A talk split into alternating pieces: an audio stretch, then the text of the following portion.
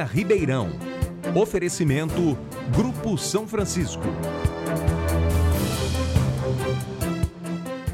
Qual é o seu plano de vida? A gente acredita que devia ser mais abraços, mais tempo para você, mais choro de riso, mais lágrimas de alegria. Agora, para ter mais saúde, deixe com a gente. São Francisco Mais Saúde, o maior centro integrado de saúde de Ribeirão Preto. Aqui você é o centro de tudo e tem tudo o que precisa em um só lugar. São Francisco, planos de vida com mais saúde.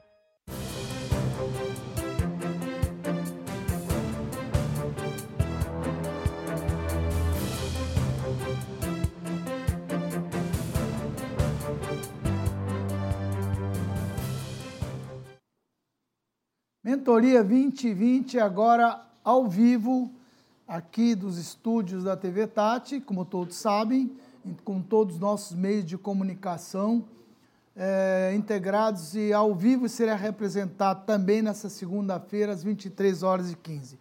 E o programa de hoje nós temos um assunto que é de vital importância, assunto esse que acaba de ser aprovado na Câmara Municipal, não é? Que é o assunto da parceria público-privada com relação às escolas, às creches né, que estão sendo citadas. Deram um nome aqui, Maurílio, terceirização das creches. Eu acho o um nome pejorativo, porque, na verdade, nome impróprio, desnecessário. Eu acho que tudo que é bom para a cidade, para os alunos, deve ser dado o valor adequado. Então, vejam os senhores, temos problemas na cidade, todo mundo reclama que não tem vaga para diversos alunos, onde as mães não têm, não, não, não têm onde deixar os filhos. Aí vem com uma solução que pode ajudar, auxiliar, resolver, e ela é, os senhores vão ver durante o programa, além dela ser, é, vai poder cobrir essa lacuna, ela é muito mais é, útil, né, vamos dizer, muito mais é, menos pendioso para o próprio governo, porque é, ela vai trazer uma solução que muitos às vezes não têm noção do que se passa. Mas nós vamos falar tudo isso daqui a pouco. Só que antes de falar e colocar a nossa opinião, a opinião aqui dos nossos convidados, eu queria a Câmara Municipal para que o nosso repórter ao vivo possa. Quem que está lá, o Correia? Correia Júnior pode falar como é que foi a votação, Correia? Que, que aconteceu e passa aí para a gente, para depois a gente voltar aqui.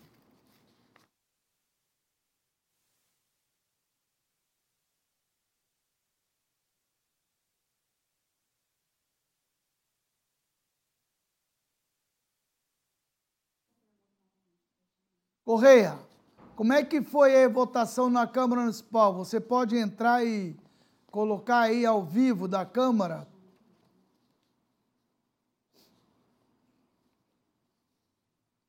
Temos alguma coisa gravada lá?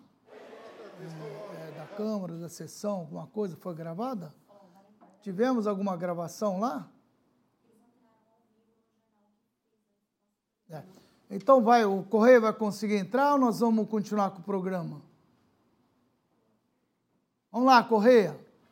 E se demorar muito, dá demissão ao vivo, hein? Que nem a Globo aqui.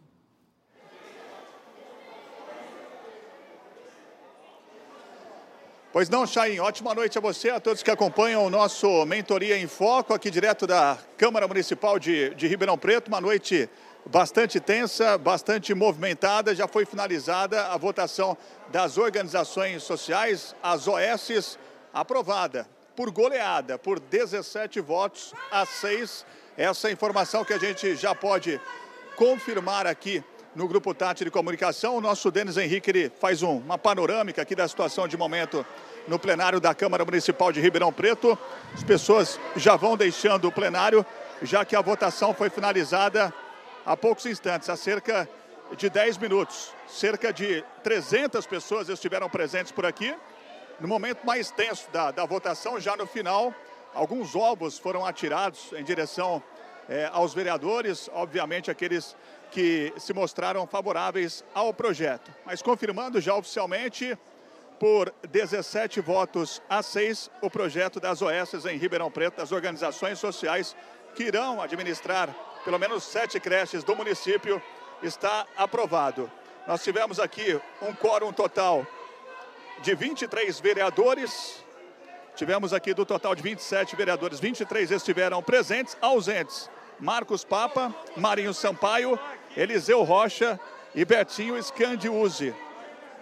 Votaram, foram contrários ao projeto. Voto vencido no caso. Jean Coraúci, Jorge Parada, Adalto Marmita, Luciano Mega, Marinho Sampaio, Valdir Vilela, foi contrário ao projeto das OS também. E o presidente da Câmara, Lincoln Fernandes, ele fez questão de votar, mas nesse caso, até pelo regimento interno aqui, o voto do Lincoln não foi contabilizado. Portanto, 17 votos a 6. A votação já finalizada. Aqueles que votaram favoravelmente, 17 no total. Foram os seguintes vereadores: Alessandro Maraca, André Trindade, Fabiano Guimarães, Glaucia Berenice, Igor Oliveira, Isaac Antunes, João Batista, Boni, Maurício da Vila Branches, Maurício Gasparini, Nelson das Placas, Orlando Pessotti, Otoniel Mota, Paulo Modas, Paulinho Pereira, Renato Zucoloto e também Rodrigo Simões. A gente acompanha aqui toda essa movimentação, a saída das pessoas que estiveram presentes aqui no plenário, professores, enfim, representantes do Conselho Municipal de Educação que colocaram até de forma radical, né, é, a posição deles contrária à aprovação desse, desse projeto que acabou acontecendo há poucos instantes aqui no plenário da Câmara Municipal de Ribeirão Preto e a gente vai buscar aqui até alguns convidados para que a gente possa trazer ainda hoje, assim que você quiser, aqui no nosso Mentoria em Foque. E, é claro, toda a cobertura, toda a repercussão da aprovação do projeto das organizações sociais na programação do Grupo Tati de Comunicação. Ok, Chain, a gente continua por aqui. Nesse momento estou sem retorno, sem nenhuma possibilidade de ouvi-lo, mas seguindo os trabalhos aqui até para trazer é, toda a repercussão dessa votação para quem acompanha a multiplataforma do Grupo Tati. Ok, se a gente tiver condições de ouvir alguém aí que seja a favor, outro contra, para saber a posição de cada um, mesmo já a votação concretizada, até de alguns vereadores, eu acho que seria importante isso daí, se você conseguir. É, então, de qualquer maneira, está aí sacramentada a votação, é, 17 a 6 votos. Só que antes de a gente entrar é, desse assunto, nós não vamos conseguir colocar o vídeo de apresentação, né? Então estão aqui nossos convidados, gostaria de apresentar um por um. Né?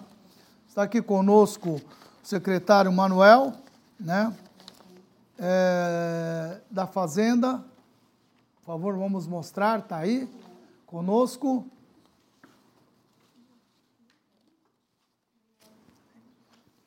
Ok, o Edson Ortega, Marcos, secretário de Planejamento, Eduardo Molina, seja que puderem já ir mostrando aí. É, eu não vou ler o currículo de vocês, ô Molina, seu currículo aqui ocupa uma página inteira. Só vamos colocar aqui o Eduardo Molina, que é gestor de competitividade, relações institucionais da CIRP. Muito bom. Felipe Elias Miguel, que é secretário da Educação, que está aqui conosco. Obrigado pela presença, secretário. Parabéns aí hoje por essa votação. Zé Batista Ferreira, um engenheiro, administrador de empresas, obrigado pela presença. E como nós já falamos, Manuel Jesus Gonçalves, que é o secretário da Fazenda. Caparelli, que é o diretor aqui do nosso jornalismo. E meus parceiros de toda segunda-feira, Maurílio Biagi, obrigado por você ter vindo. Obrigado, Eu sei que você acabou de chegar da China agora. Obrigado pelas férias. Viu? É, que bom mas não vai ter mais férias, vai acabar essa moleza. Obrigado. E eu, Dirceu, aqui pela presença também, o presidente aqui do Mentoria 2020, que lutou muito é, para a gente trazer esses programas aqui hoje para Ribeirão Preto. O que eu queria só fazer uma observação é o seguinte, estou tentando aqui colocar de uma maneira e colocar a posição é, do Mentoria 2020, eu tenho a minha pessoal, vamos falar pelo Mentoria 2020, onde tem que ouvir todo mundo, temos que ouvir diversos segmentos. Agora, o que tem que ter um pouco de respeito pelas pessoas. Eu olhava ali, xingando, jogaram ovos. E a democracia? Quer dizer que só vale populismo, só vale se votar a favor, só vale induzir, porque fica fácil hoje em dia, né?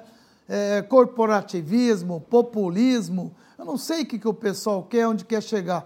Vamos parar de se pensar no olhar só para o próprio umbigo e pensar naquelas mães que outro dia tivemos a oportunidade de mostrar que não tem como trabalhar, onde deixar o filho, aquele pessoal que mora nas comunidades, aquele pessoal que não tem como fazer. Agora, se vai ser por intermédio de escola pública, privada, conveniada, é uma parceria que traga ainda benefício para a própria prefeitura, com custo bem menor do que eles teriam que colocar. Não sei por que, que é, é, há essa, essa elevante aí. Agora, se é por causa dos professores que foram é, é, é concursados ou sei lá, foram convocados, de repente pode se pensar até alguma situação que esse pessoal que vai assumir possa até aproveitar isso. É possível, secretário? Boa noite a todos. Está ouvindo bem? Não, é, na realidade, as OS elas devem contratar por processo seletivo. Isso já foi definido, inclusive, pelo Supremo Tribunal Federal. Isso é uma dúvida que foi colocada. É, muito do conselho, os críticos e tal, é, enfatizaram que isso viria sem qualquer critério, mas não. Na verdade, há exigência de um, um processo seletivo para o preenchimento dessas vagas de professor dessas entidades, fundações, associações qualificadas enquanto organizações sociais. Então pode ser, inclusive, esse pessoal que está aí achando que perdeu o emprego, não empregou, eles podem se, dúvida, é, de repente, ter a oportunidade de de estarem trabalhando. essas vagas, exato, e trabalhar concorrer essas vagas. com é, pelo processo seletista, né, o regime seletista, 13 terceiro, FGTS, tudo isso garantido e com piso salarial é, já, do sindicato dos professores da rede privada. Eu não sei porquê, não, não tem perca. Na verdade, ninguém vai sair perdendo, ganha, ganha para a sociedade especialmente, né? Essa criação Principalmente de 2.509 vagas nesse momento. Quantas vagas? 2.509 vagas estão previstas nesse Vocês estão vendo aí, a população precisa prestar atenção nisso. São 2.509 vagas. Daqui a pouco eu quero ouvir o promotor também, público, falando, porque ele entrou com diversas ações para colocar essas crianças nas escolas. Eu acho que é uma oportunidade, gente. Agora, eu queria aproveitar, secretário, também falar aqui em público, Maurício, é o seguinte, tem gente tem gente, aqueles fofoqueiros de plantão, que falam besteira sem saber o que estão falando, que chegou aos meus ouvidos, tendo dito que isso teria ser feito porque eu, Chaim, como eu lido na área de educação, eu que seria maior beneficiado, que eu queria cuidar dessa escola. Quero alertar vocês que eu não quero negócio com a prefeitura. Não existe isso. Posso até fazer. Teria maior prazer em ser parceiro, como eu sou aqui. Mas achar que eu vou aproveitar desse momento para fazer para que eu entre nisso, eu deixar aqui de público, não vou entrar é, é, para ser, para gerenciar essas escolas, apesar de ter competência para isso. Eu, hã? Devia, acho não, uma pena, pela evitar, experiência que você evitar, tem, as suas organizações têm, Chain. Nunca ouvi falar isso que você está dizendo, não, que disseram que você isso. atuou para influenciar. Nunca ouvi. Mas quem conhece a sua experiência na área da educação devia defender que você tivesse uma parte não, né, dessas crianças eu, educadas problema, nas suas organizações. Para evitar qualquer problema para a prefeitura, para vocês, não parecerem que foi alguma coisa induzida para ele, pelo contrário nós não vamos entrar, não vou entrar, posso ajudar, se tiver um conselho, faço questão de participar com vocês, para ajudar, como a gente tem feito, posso fazer pela mentoria, a gente ajuda no que for necessário. Não queremos ter nenhum tipo de ganho nisso, não queremos ter nenhum tipo de benefício, como nós fazemos aqui com o nosso instituto. Podemos fazer tudo que for necessário, treinar professores, estar à disposição, coloco à disposição toda a estrutura. Só que nós Ô fofoqueiro de plantão, fica tranquilo, eu não vou entrar. Não foi para isso que foi feito. Pelo contrário, nós somos favoráveis que isso aconteça, agora eu estou falando pessoalmente, e que, que possa trazer benefício para a população, para aquelas crianças que não têm escola, não me importa de onde venha. Importa que ele tenha a finalidade de atingir aqueles alunos, os familiares, e os professores que, com razão, eu acho que também não se deve abrir concurso e não chamar eu acho que também não se deve abrir concurso, fazer a pessoa ter expectativa. Cara, você tem oportunidade. Está aí o secretário dizendo, vai ser seletivo, vocês podem se, se colocar à disposição, naturalmente vai ser feito alguma coisa nesse sentido, vai ser divulgado, né, secretário? Não, sem dúvida, tem que dar toda a publicidade disso. mas não quer dizer que a prefeitura não vá fazer outros, não vá fazer outros chamamentos, porque há uma expansão de vagas prevista na própria rede, tá 108 escolas hoje abertas e esses, essa expansão vai ser feita com profissionais concursados. Então temos a expansão é, em torno de 330 vagas mais de pré-escola e creche, expansão, mitigação de obras e também temos a Domingos Angerame, que vai ser duplicado de tamanho, novos professores contratados concursados e também é, na Raul Machado deve sair uma nova unidade de ensino fundamental. Então a ideia é que esses professores também sejam concursados. Fora as aposentadorias, então há uma sequência de chamamentos. Então o que nós estamos propondo e agora foi aprovado hoje é que seja feito algo complementar em parceria para dar sequência na fila de 4 mil vagas de mães que aí não têm onde matricular seus filhos. Eu, o que eu acho importante é a gente esclarecer telespectador.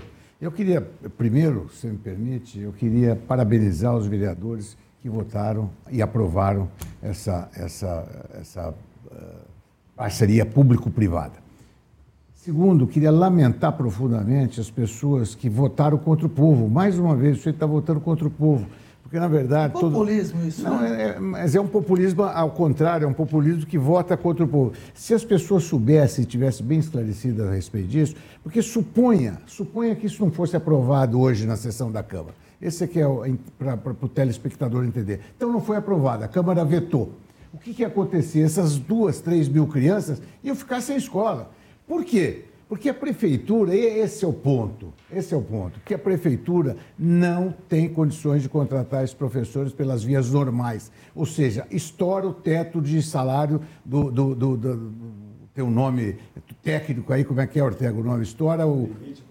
Limite prudencial. Então, uma imprudência você está entendendo? A prefeitura não podia fazer É importante esclarecer isso para então, esse, é, Mas esse é o ponto. Se a prefeitura tivesse bem de finanças, não tivesse a CPM e tal, não teria nada disso, não teria ido para a Câmara, não teria essa legislação, a prefeitura teria contratado naquele, naquele regime especial que a prefeitura contrata, pois não pode mandar ninguém embora, essa coisa que criou esse monstro que está aí. O que criou esse monstro que está aí foi essa, essa, essa, essa, esse sistema, que a prefeitura começa a e o Brasil começa a interromper isso. Esse é o ponto fundamental. Se o, se o telespectador entender isso, e se ele não entender, eu particularmente, pessoalmente, estou à disposição como cidadão ribeirão pretano para explicar, porque não tinha outra solução. Porque tudo que não tem solução, solucionado está. Então, ou era desse jeito, ou não tinha. Não era o prefeito querer, os secretários, nada disso, não podia fazer. Não, não tinha como fazer, não é, doutor Disseu? Nós temos uma questão legal, né? Legal, é, só uma questão legal. Que precisa ser colocado. Essa situação foi colocada pela Prefeitura também uma situação emergencial é, para resolver o problema de agora. É preciso deixar claro que isso não é a solução do problema, sem discussão de mérito se deve ou não ser feito por, por parceria, mas aquilo que a Prefeitura alega, eu não posso fazer porque eu tenho uma questão legal para não ultrapassar o gasto com o pessoal, mas esse gasto que vai ser feito com as organizações sociais, a partir de 2021, vai ser incorporado como gasto pessoal.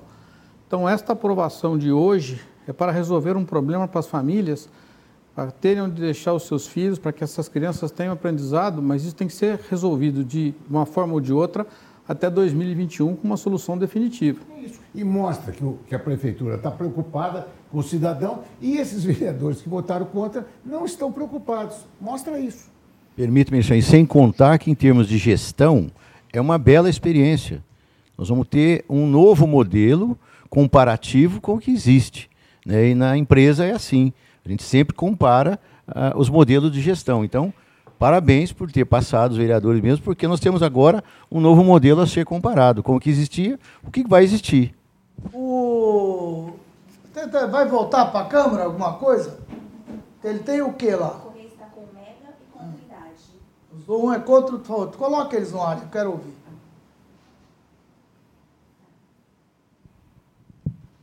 Enquanto ele está chamando lá, daqui a pouco o Rafael vai me apresentar. Manuel, você que é o homem do dinheiro, para dizer quanto é que custa um aluno mês para a rede municipal e quanto que custa nos conveniados, quanto vai ser pago para essas eh, entidades que vão ocupar isso é, que são. É muito importante, secretário, que se coloque são entidades sem fim lucrativo, portanto não há lucro aí. E que não é pecado, poderia ter também.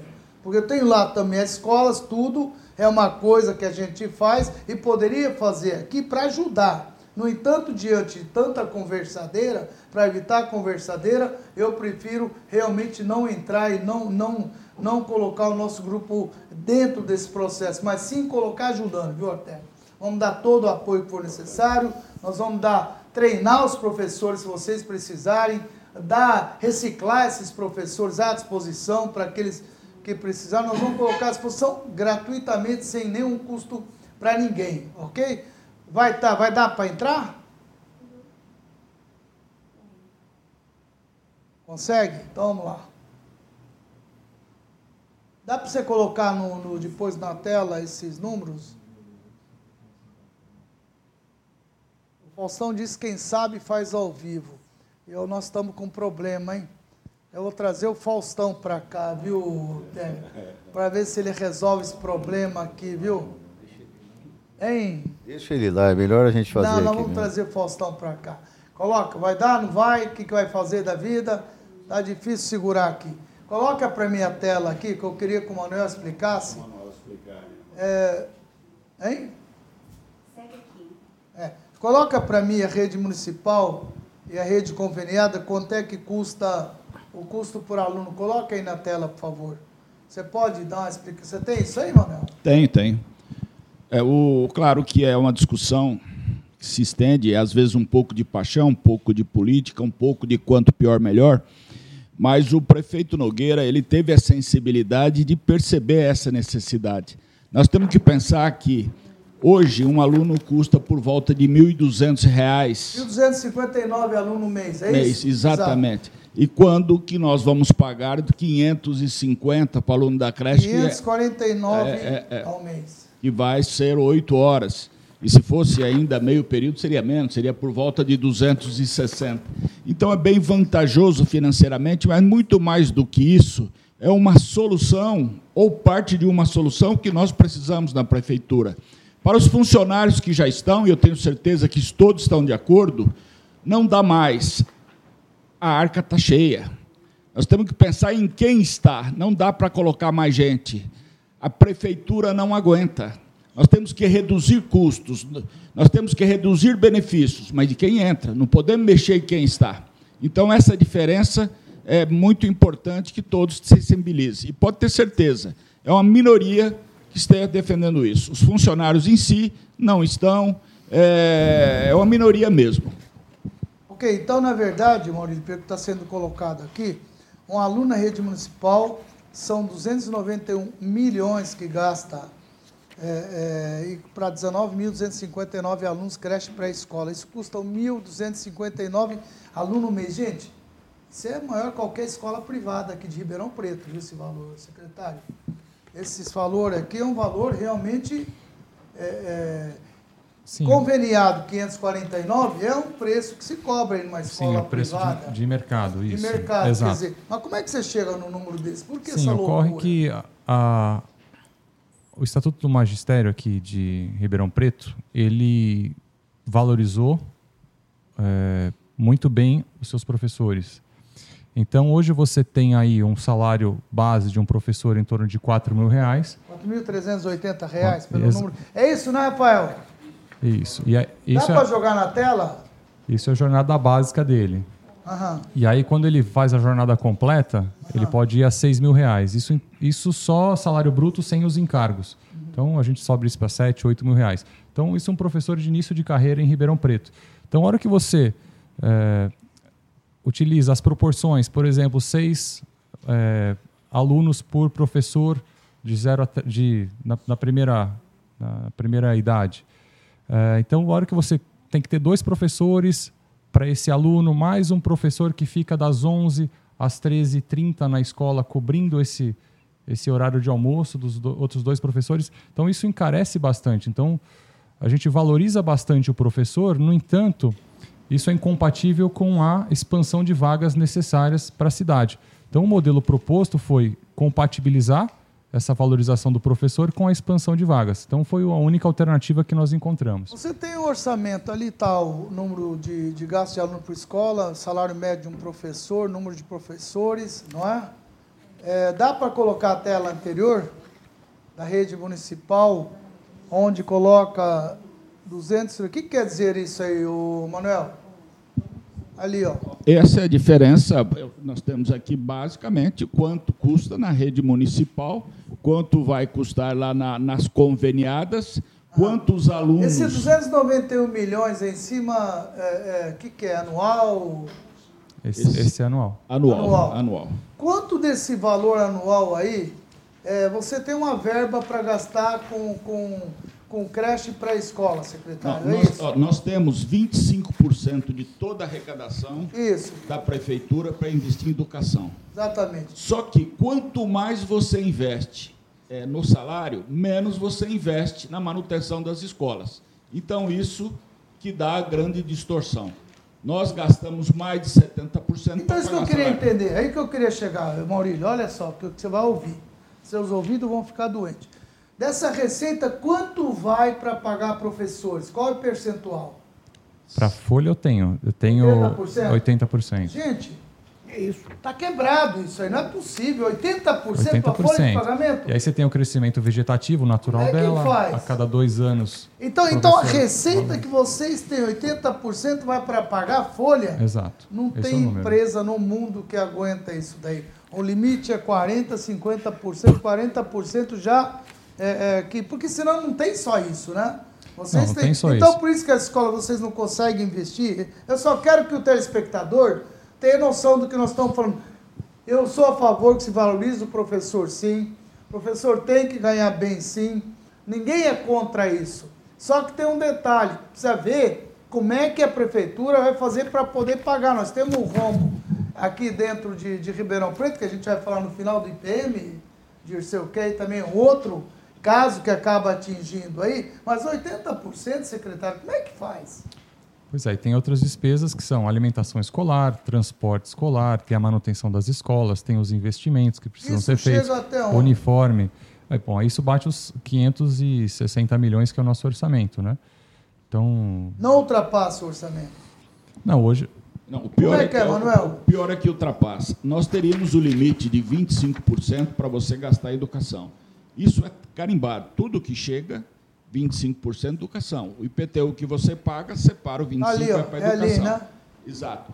O problema é que no final. É, do... O RH leva 84,68%, é isso? Exato. Na educação infantil. Isso na educação infantil? Não, toda a educação, né? Todo o projeto. Não, ali está recurso humano, é toda a educação. Exato. 85%. Sim, é mais caro a educação, porque a educação é integral e porque Não são dá. dois professores, um é de manhã à tarde é isso, é isso. e um cobre meio período. Entender e não adianta ficar explicando detalhes. Você tem o, telespectador, o público, ele gosta de saber o seguinte: gasta 1.500 e você pode fazer por 549. 549.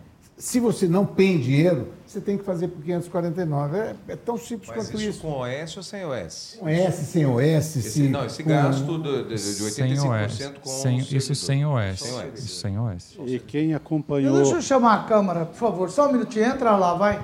Se não sair agora, hoje é o dia da missão da Juliana. E vai ser é sua, vai ser ao vivo hoje. Maravilha, Chain. Estamos de volta aqui, direto do plenário da Câmara Municipal de Ribeirão Preto, no nosso Mentoria em Foco, já com essa repercussão da votação, aprovação das OS, organizações é, sociais, que irão administrar pelo menos sete creches municipais é, no município de Ribeirão Preto, com o vereador André Trindade, líder do governo na Câmara, que votou favoravelmente, e também o vereador Luciano Mega, aqui, ambos ao, ao nosso lado. O Mega, naturalmente, foi contrário né, a esse projeto e vai explicar por quê. Começando com você, André, por que a posição de votar favoravelmente a, a esse projeto, é, o quanto será importante para Ribeirão, para educação, enfim, de, de uma maneira geral, na sua visão? Correio, nós temos é, mais de 4 mil crianças fora da creche. Esse projeto vai possibilitar que pelo menos 2.500 vagas sejam geridas por OS nesse momento.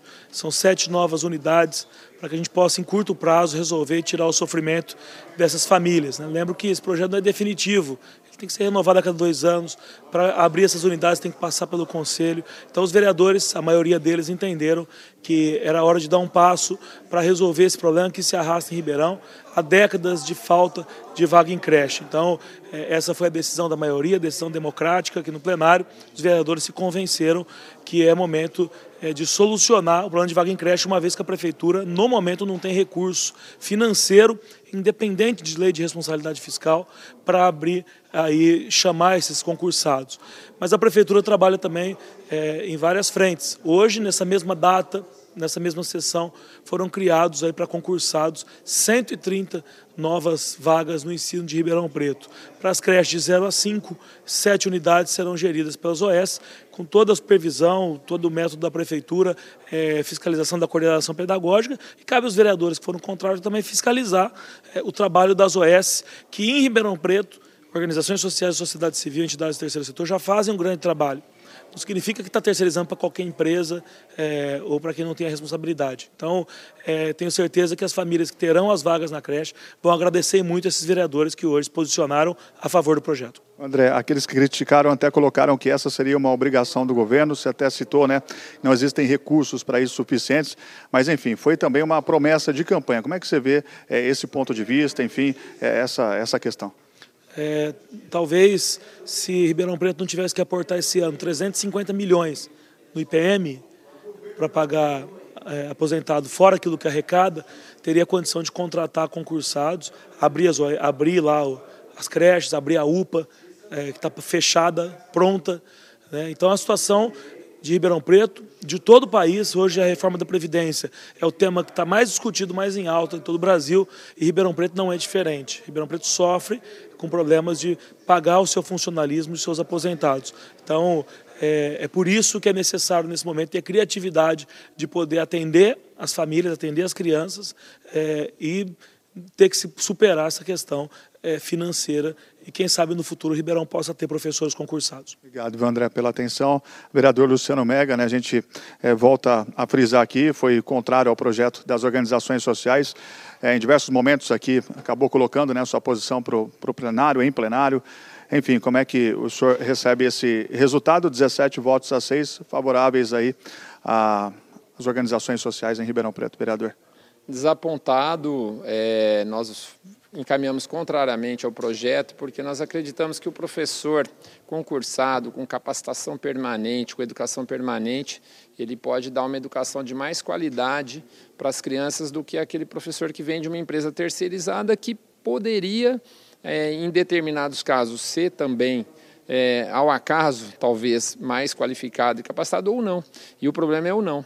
Então, se nós se, se, se o poder público contrata, através do contrato de gestão, uma empresa que não tem profissionais qualificados, capacitados, é, é, função do vereador, sim, fiscalizar, mas é um trauma muito grande essa troca de docentes. A, a possibilidade da educação permanente é muito menor quando se trata de uma empresa terceirizada, é muito mais fácil capacitar, qualificar o nosso servidor. Então, infelizmente, nós teremos é, dois, dois é, grupos aqui na Educação Infantil em Ribeirão Preto. Um com servidores municipais, outro, na verdade três, né?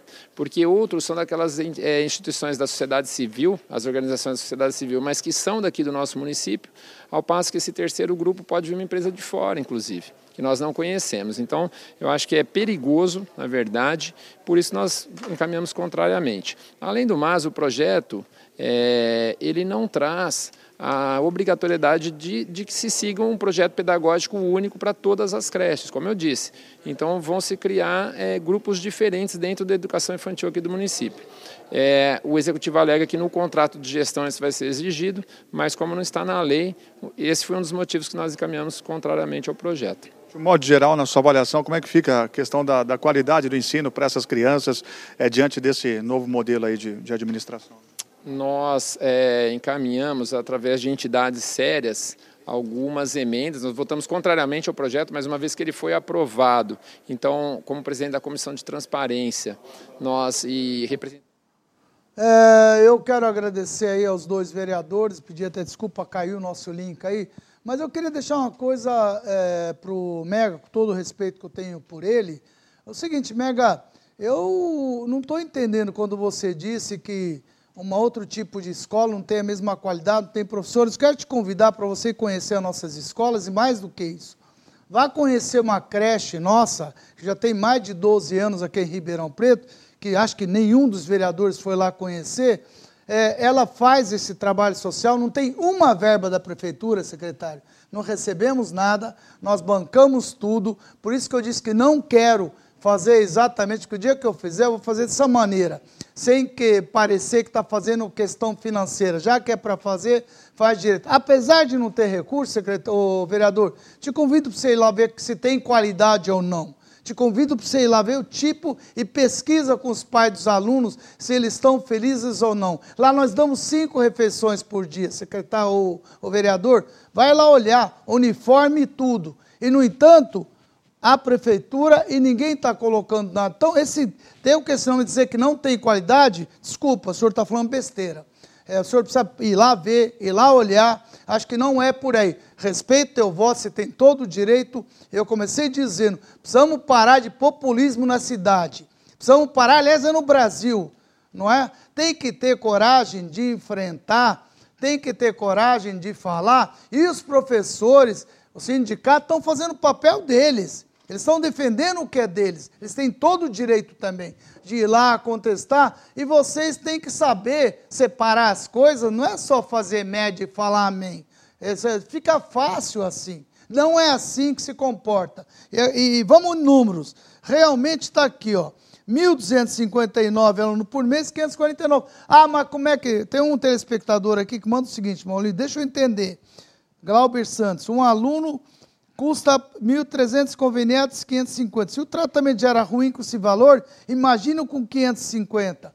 Amigo, vai melhorar com 550. Vai lá ver. Eu com 1.300 reais, se pagar minha pré-escola lá, ainda levo o cara para os Estados Unidos se bobear. Então não é assim que não dá para fazer. Está cheio de escolas aí que custa 550 reais. Tem muitas creches boas aí que custam isso. Privadas, cuidam bem, tratam bem. É, quer dizer, vamos pegar o exemplo do. Como é que é o nome lá? Do educandário. Do, do educandário. Não paga nada, está lá fazendo, é uma excelente escola. É, tem diversas instituições que fazem sim, custo é muito menor, não tem esses encargos que o secretário acabou de colocar. Não se paga esse valor que o secretário acabou de colocar. Agora, cada um age de uma maneira, não ficar questionando, e muito menos aqui dizer que 550 reais vai ser pior. Por quê que vocês fazem umas afirmações dessas? E por outro lado aqui, Maurílio, eu tenho aqui Não, uma o mãe... O é que 550 pode ser melhor. Esse é, que eu, a Deise Espírito me disse: meu filho vai na creche, não me importa ser um professor terceirizado ou não. Melhor que não ter nenhum. É isso, essa é a questão. Sabe, essa senhora colocou perfeito. É isso, essa é a situação. Secretário, o senhor queria falar alguma coisa? Outra questão, Chain, que a gente está trabalhando na rede, que é o absenteísmo. Hoje a gente tem em torno de 3.300 é, profissionais do quadro do magistério, mas em torno de 10% estão hoje afastados. Isso gera uma despesa aí de em torno de 40 milhões de reais por ano de professores que não estão na sala de aula. E aí a gente tem que contratar outros profissionais para fazer essa reposição. Então, a gestão da, da educação do município ela tem que ser olhada por todos os seus problemas e por isso que é essa solução que a gente propôs. Eu queria só deixar o seguinte, uma telespectadora manda o seguinte, é, é, é, o pessoal está no século passado, estão ainda pensando coisa da época de Stalin para lá. É nada contra também, cada um pensa do jeito que quiser. Gente, nos Estados Unidos, cada escola tem uma OS, sabia disso? É, gerindo, e, e são as melhores do mundo, não é? São boas escolas. Tem, já existe isso lá, não existe, secretário? Foi de lá que vocês pegaram esse modelo? Ou... Não, esse modelo está, na, se não me engano, desde 98 no Brasil, só que ele, ele foi sendo aperfeiçoado enquanto jurisprudência. Havia muita dificuldade de implantar. Ah, então já e, tem desde quando? Já desde 98. Em São Paulo isso. são 400 mil vagas em creches em São Paulo, na capital geridas por OS. Não, eu não estou entendendo porque esse, esse. Não é novidade isso. Esse escândalo aqui. Não, não é novidade. Não, Aí é em novidade. Campinas, São José dos Campos, Santos, Sorocaba. De, de qualquer todo forma, estado. deixa eu fazer uma questão para o secretário. Vai ter esse contrato de gestão, ele vai ser analisado e também é, vai receber o parecer do Conselho Municipal de Educação. Sim, são três etapas agora. Essa é a possibilidade. São três etapas. Tem que fazer um, um edital de credenciamento. Então a gente coloca as regras para essas fundações, associações, elas se credenciarem. É, tendo tudo aprovado, elas ganham o título jurídico de organização social. Depois tem um edital de chamamento, onde nós oferecemos às escolas, disponibilizamos às escolas, e aí é feita uma pontuação. Essas escolas, essas organizações sociais já qualificadas, elas apresentam uma proposta, isso é avaliado pela Secretaria de Educação, e depois é um contrato de gestão que é firmado com essa OS vencedora. Então, este contrato de gestão, é, conforme diz a, a, lei do Conselho Municipal de Educação, esse contrato tem que ser é, apreciado por esse conselho. Então, oportunamente, nós encaminharemos esse contrato, essa minuta de contrato, para aparecer. Então, então vocês vão fiscalizar, vão acompanhar, vai acompanhar a qualidade. Sim. Todos esses contratos, obrigatoriamente, eles são encaminhados ao Tribunal de Contas do Estado de São Paulo. A Câmara tem a prerrogativa de fazer a fiscalização, o Conselho Municipal também, inclusive uma emenda que foi votada hoje incluiu essa fiscalização. Já, já é, mas enfatizou. Então, a secretaria dobrou a quantidade de supervisores de ensino, são os profissionais que fiscalizam as escolas, isso nós fizemos nos últimos 15 dias, dobramos o corpo técnico de supervisão. Então, nós temos muita segurança de que essas OS terão a mesma qualidade e o mesmo acompanhamento, inclusive a pergunta que foi feita sobre o, o, a parte pedagógica. Então, a parte pedagógica ela segue uma orientação do Conselho uh, Nacional de Educação, Resolução 5, e também ela segue a orientação do município. Então, então vamos lá, desculpa. Então, isso não é novidade. Existe no Brasil desde. Existe no exterior. Em São Paulo, você falou que tem quantas? 400 mil vagas já em São Paulo, tem em Campinas. Então isso não é novidade nenhuma. Ninguém está inventando a roda Ninguém aqui. Ninguém está tá. inventando. Então tem uma, uma telespectadora, Cidinha Marcelino Santos.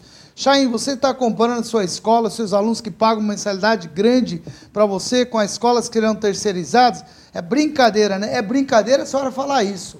Em primeiro lugar, é, é, não estou comparando com as minhas escolas. E poderia até comparar. Eu não vejo por que não comparar. Tem muitas escolas públicas aí, terceirizadas, que são muito boas. Estou comparando com a creche que é, que é nossa, que nós não cobramos nada dos alunos, que é uma escola, entre aspas, é terceirizada, PPP, nós que cuidamos, temos profissionais lá cuidando, estou comparando com elas. Elas têm uma qualidade muito boa. Se a senhora quiser ir lá conhecer, está à disposição. Então não estou comparando e não estou misturando as coisas. Aqui eu sou um apresentador de TV. Eu sou aqui alguém que quer ajudar a cidade, quer mostrar coisas que as pessoas não têm coragem de falar. Porque ir lá fazer discurso, Fazer tipo é fácil. Aqui nós não fazemos média com ninguém. E para deixar muito claro, para evitar também os fofoqueiros de plantão, sei lá quem que está no meio, é exatamente a gente se omitir de não entrar, não participar para evitar esse tipo de conversa que a senhora está acabando de colocar aqui agora para a gente. Não é isso que a gente quer para a cidade. A gente quer que essas pessoas que não têm condições de pagarem a minha escola, não têm condições de ter isso, mas pelo menos ele tenha a oportunidade como aquela mãe. Eu prefiro isso do que não ter meu filho no meio da rua. Ou aquela que mora na comunidade que não tem onde deixar o filho para trabalhar. Isso sim que a gente está preocupado, que a senhora também deveria estar tá preocupada. Se a senhora sabe o valor da minha escola, com certeza a senhora deve ter alguém lá. Não é isso, secretário? Na verdade, o pessoal é muito agressivo. Quando você não faz a vontade, eles agridem, não é? Oxe, a gente pegar o caso da Tabata, por exemplo, aquela deputada, sei, sei. ela foi, todo mundo elogiando, a melhor do mundo, todo mundo. Ela, ela votou a favor da Previdência, bombardeio porque votou a favor, porque ela é da esquerda, porque. Mas, gente, e aí? Esse, esse é o que está acabando, isso é que está acabando com o Brasil. Você está são, são, são pessoas, é ideologia e não bom senso. Você pega na conversa que nós acabamos de ouvir aqui na Câmara Municipal, você pega uma pessoa esclarecida, uma pessoa que é médico, uma pessoa que sabe falar, fala bem, é, conhece das coisas, quer dizer, quando você não tem solução, quer dizer, ou você faz do jeito que foi feito, ou os alunos iam ficar sem, a sociedade Ribeirão Pretana, essas mães, iam ficar sem poder colocar as crianças na creche. Quer dizer, é um momento em que o sujeito tem que deixar ideologia, tem que deixar tudo. Não é o ideal. Nós estamos fazendo o que é possível.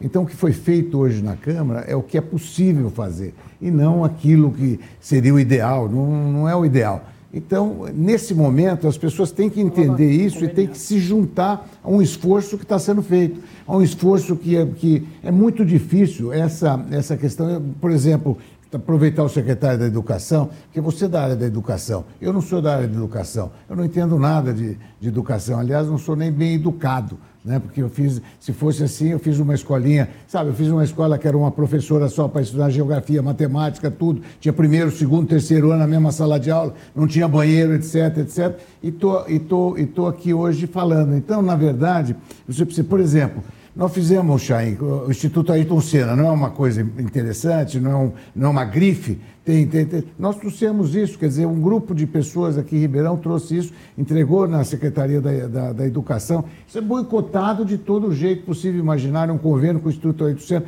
pega na, pega na, na, na, diretora, pega na não sei aonde, pega na, no primeiro, não, não vai. Tem um outro projeto aqui, Pacto pela Educação Ribeirão, Cidade Educadora, que está lá, tem um, não, não anda, não é? Não anda o secretário quer fazer acontecer, etc., não anda por causa desse, desse, desse corporativismo, essa coisa que existe, que é o quanto pior, melhor. Tem um grupo que é quanto pior, melhor. Porque você não viu a cara das pessoas que estavam lá hoje, você notou isso muito. Você não viu, o sujeito está com, tá com raiva, o sujeito está ali querendo, querendo bater em alguém, porque está provando uma coisa boa de dar educação para as crianças. Está lá, eu vi nas imagens. Você não notou? Lógico. Então, tá claro. Então, então essas coisas estão tá claras. Nós estamos vivendo um momento, nós estamos vivendo um momento em que nós precisamos pacificar isso. E esse, essa é ideia que a gente tem insistido, essa é ideia que você fez o programa aqui. Você fez esse programa aqui para a gente pacificar, para a gente esclarecer, para a é gente isso. mostrar para a população exatamente o melhor isso. caminho, o que, que, tem que fazer. É exatamente mostrar para a população o melhor aqui. caminho. E hoje nós pegamos também umas sonoras do promotor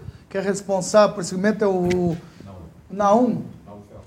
Naum. Então, ele fez uma sonora que a gente, infelizmente, ele não pôde estar com a gente. Eu queria colocar essa sonora dele aí para saber qual é a opinião do promotor. Já deixo muito claro que pode parecer num primeiro momento que é tranquila a questão da fixação de um contrato ou de um convênio com uma entidade do terceiro setor, como no caso uma organização social, mas não é bem tran tranquilo quanto aparenta. Na verdade, o poder público estabelece um contrato de gestão, né, por meio de um convênio com uma entidade sem fins lucrativos, uma pessoa jurídica de direito privado, em que tem que ter uma expertise na área de atuação, e essa situação, inclusive, tem que ser muito bem delineada, porque essa entidade tem que estar direcionada a uma questão de pesquisa. Ou seja, uma palavra-chave que funciona aí é a questão do fomento à pesquisa, ao incentivo, ao desenvolvimento. Então, não é qualquer entidade que, num primeiro momento, vai poder participar dessa situação. Uma outra questão também que fica muito clara é que, quando você transfere ao ente privado, responsabilidade primordial do poder público, você tem que adotar uma série de cautelas que têm que ser estritamente observadas, sob pena de você cometer, além de uma série de irregularidades e ilegalidades, causar um prejuízo imensurável à prestação do serviço público como um todo na área da educação. Então, você tem que partir da premissa de que você tem uma questão envolvendo a idoneidade da instituição, você tem que estabelecer metas, estratégias, fiscalização rigorosa e aqui também mora uma outra questão assim bastante sinuosa que tem que se ter um cuidado muito delicado na hora da sua avaliação. O promotor está sendo claro, secretário. O senhor viu o que, ele falou no final, né?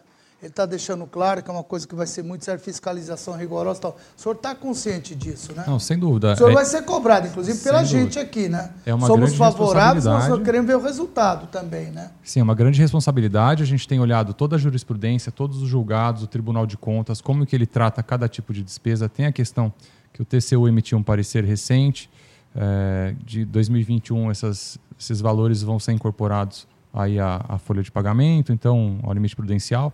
Então, tudo a gente está fazendo com muita cautela, é, principalmente julgados, contrato de gestão com todo o seu rito, com todas as suas cláusulas e a fiscalização tem que ser muito eficiente e a gente vai conseguir, acho que vai ser como esse novo modelo, a gente vai conseguir comparar com a rede municipal.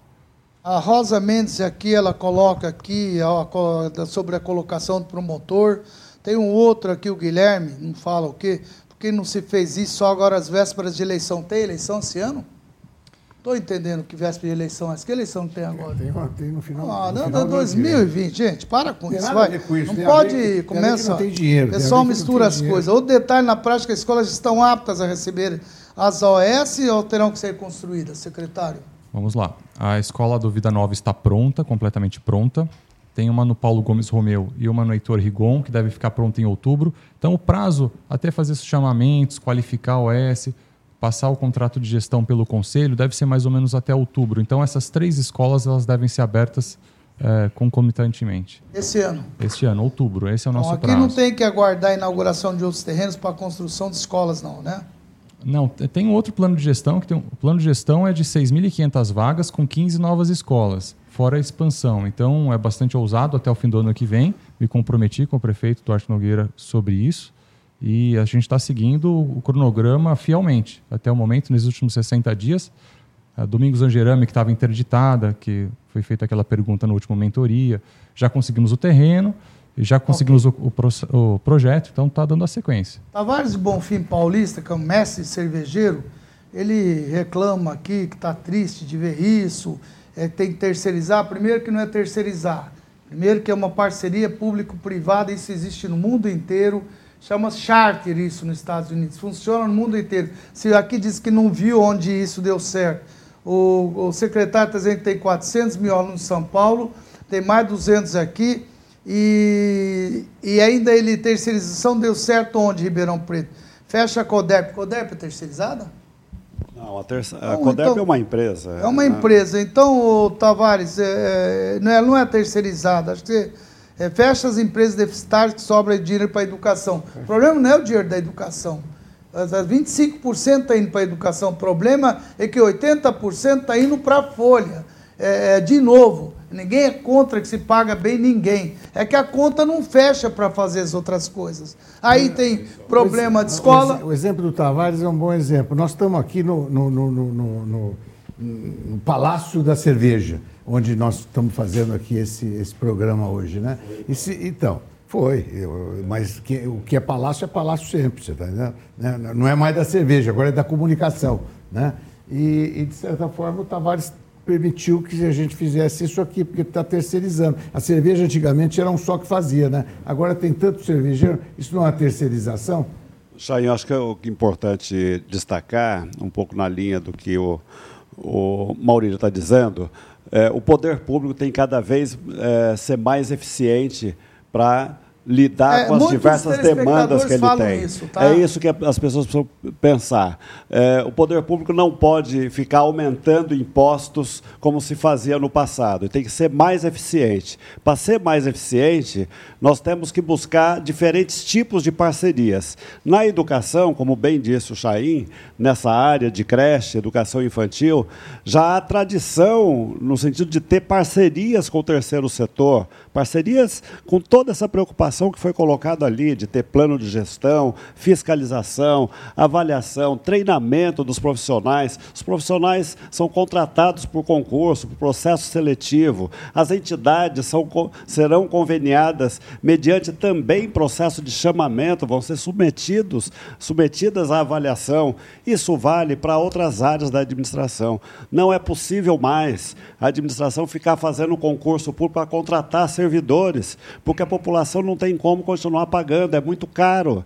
E precisa ser mais eficientes para tampar buraco com mais eficiência, cortar o mato com mais eficiência, fazer mais praças para as pessoas conviverem mais. Isso a prefeitura precisa mais. Agora, sendo mais eficiente na educação, sendo mais eficiente na saúde, na assistência social, nós vamos ver cada vez menos pessoas em situação de rua, que é um grande problema em Ribeirão, não é exclusivo de Ribeirão, mas é um problema que o prefeito Nogueira está lidando com frequência. Chama o secretário, o secretário da Assistência, o secretário da Saúde e outros parceiros, o Ministério Público, para discutir Problemas que são muito complexos. Agora, a prefeitura não faz sozinho, precisa de parcerias. E tem excelentes parceiros atuando na saúde, atuando na assistência social, e precisamos mais. E você citou o exemplo do educandário, o exemplo das suas organizações e do educandário.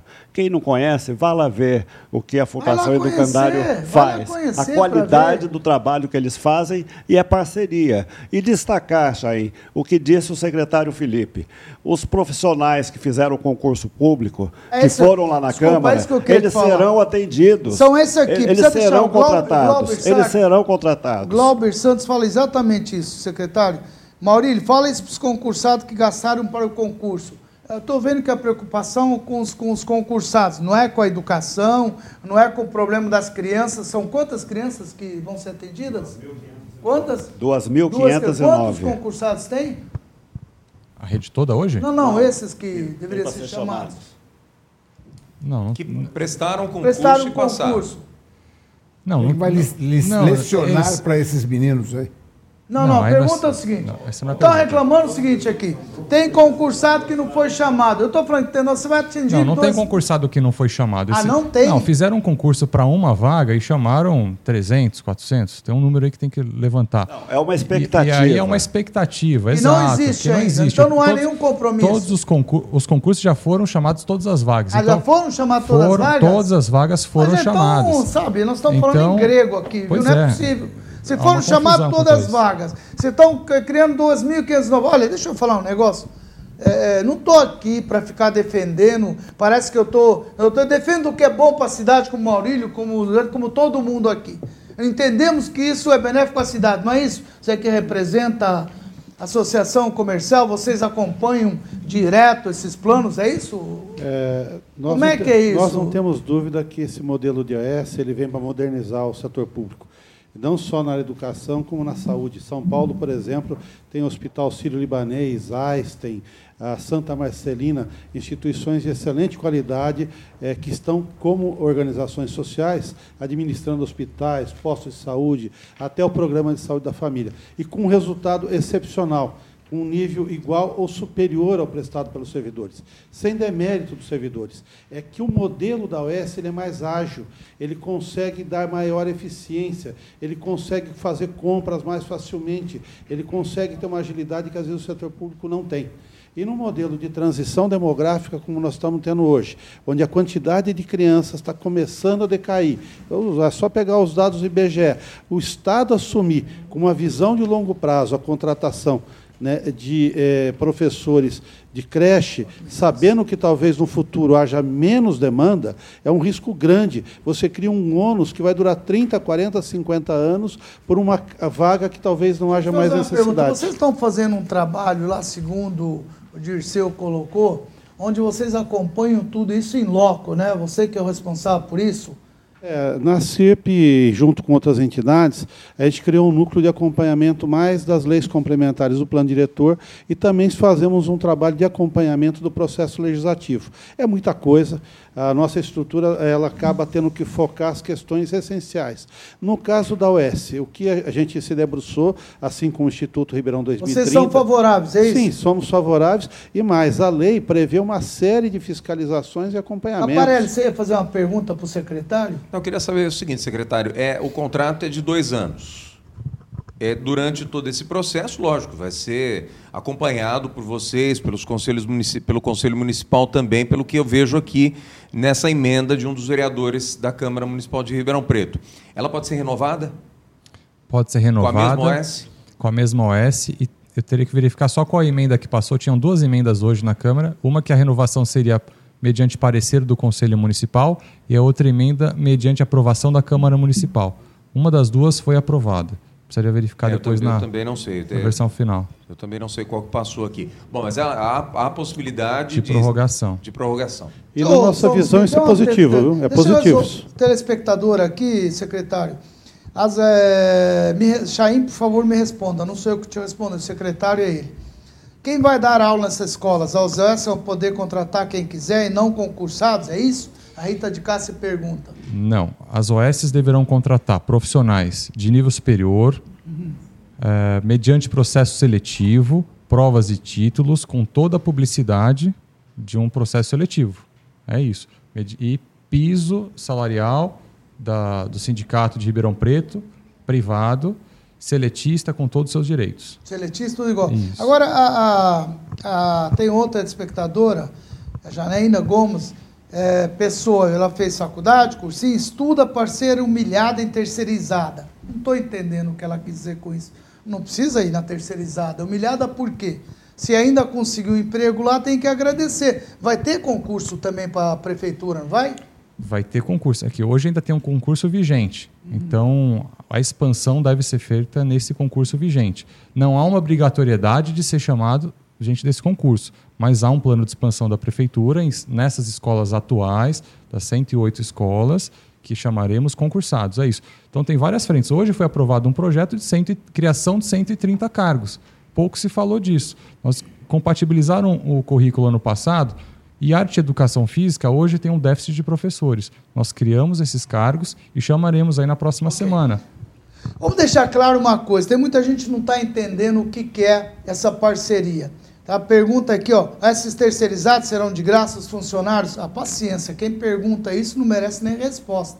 Por favor, vamos perguntar coisa séria, para a gente poder perguntar coisa, responder coisa séria, porque não é possível fazer uma pergunta dessa. É óbvio que uma parceria dessa, naturalmente se chama é sem fim lucrativo, portanto, é, quem que tá, vai ter que. É isso, né, secretária? Sem, tem que ser uma. Essa é sem fins sem fins lucrativos. Pronto. Portanto, são entidades, como já disse, lá a nossa creche, que está ali para atender esse pessoal. E lá o nosso pessoal não é que trabalha de ganha, todo mundo ganha. CLT, terceiro, todo mundo. Então, esse nome terceirizado, sabe, não é terceirizado, é uma parceria público-privado. É sem fim lucrativo vai tirar mais de 2.300 crianças da rua. Gente, não tem por que ficar contra isso, me perdoem.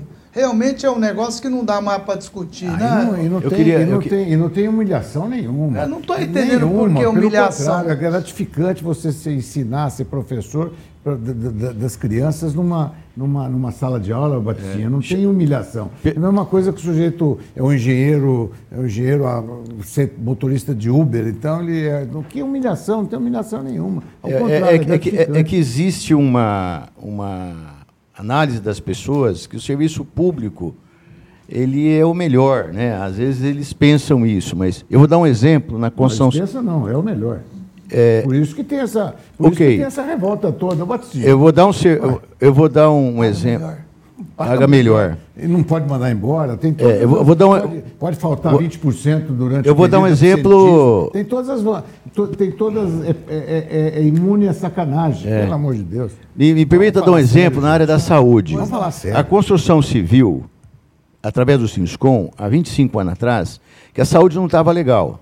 Então criou-se o SECONSE que é um serviço social da construção civil, que tem aqui na meira, aqui na, no início da independência, quem vem da Meira Júnior subindo, você vê à direita tem uma bandeira do Brasil ou Secons, Serviço Social da Construção Civil. Hoje administram quatro grandes hospitais de São Paulo com a nota máxima da saúde.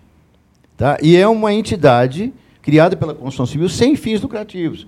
Então, isso é um processo que vem há tempos. E esse processo vai melhorar a eficiência, como disse o doutor Ortega, e o Molina, e a eficácia dos serviços. Claro que isso vai ser bom. É que as pessoas estão acostumadas a ficar pendurado numa coisa pública, que é o que o governo está apontando hoje. Né? Vamos desonerar o Estado e vamos passar para a iniciativa privada. A Rita de Cássia, que já fez umas duas perguntas aqui, diz o seguinte: o modelo de gestão pode ser moderno, mas faltou diálogo.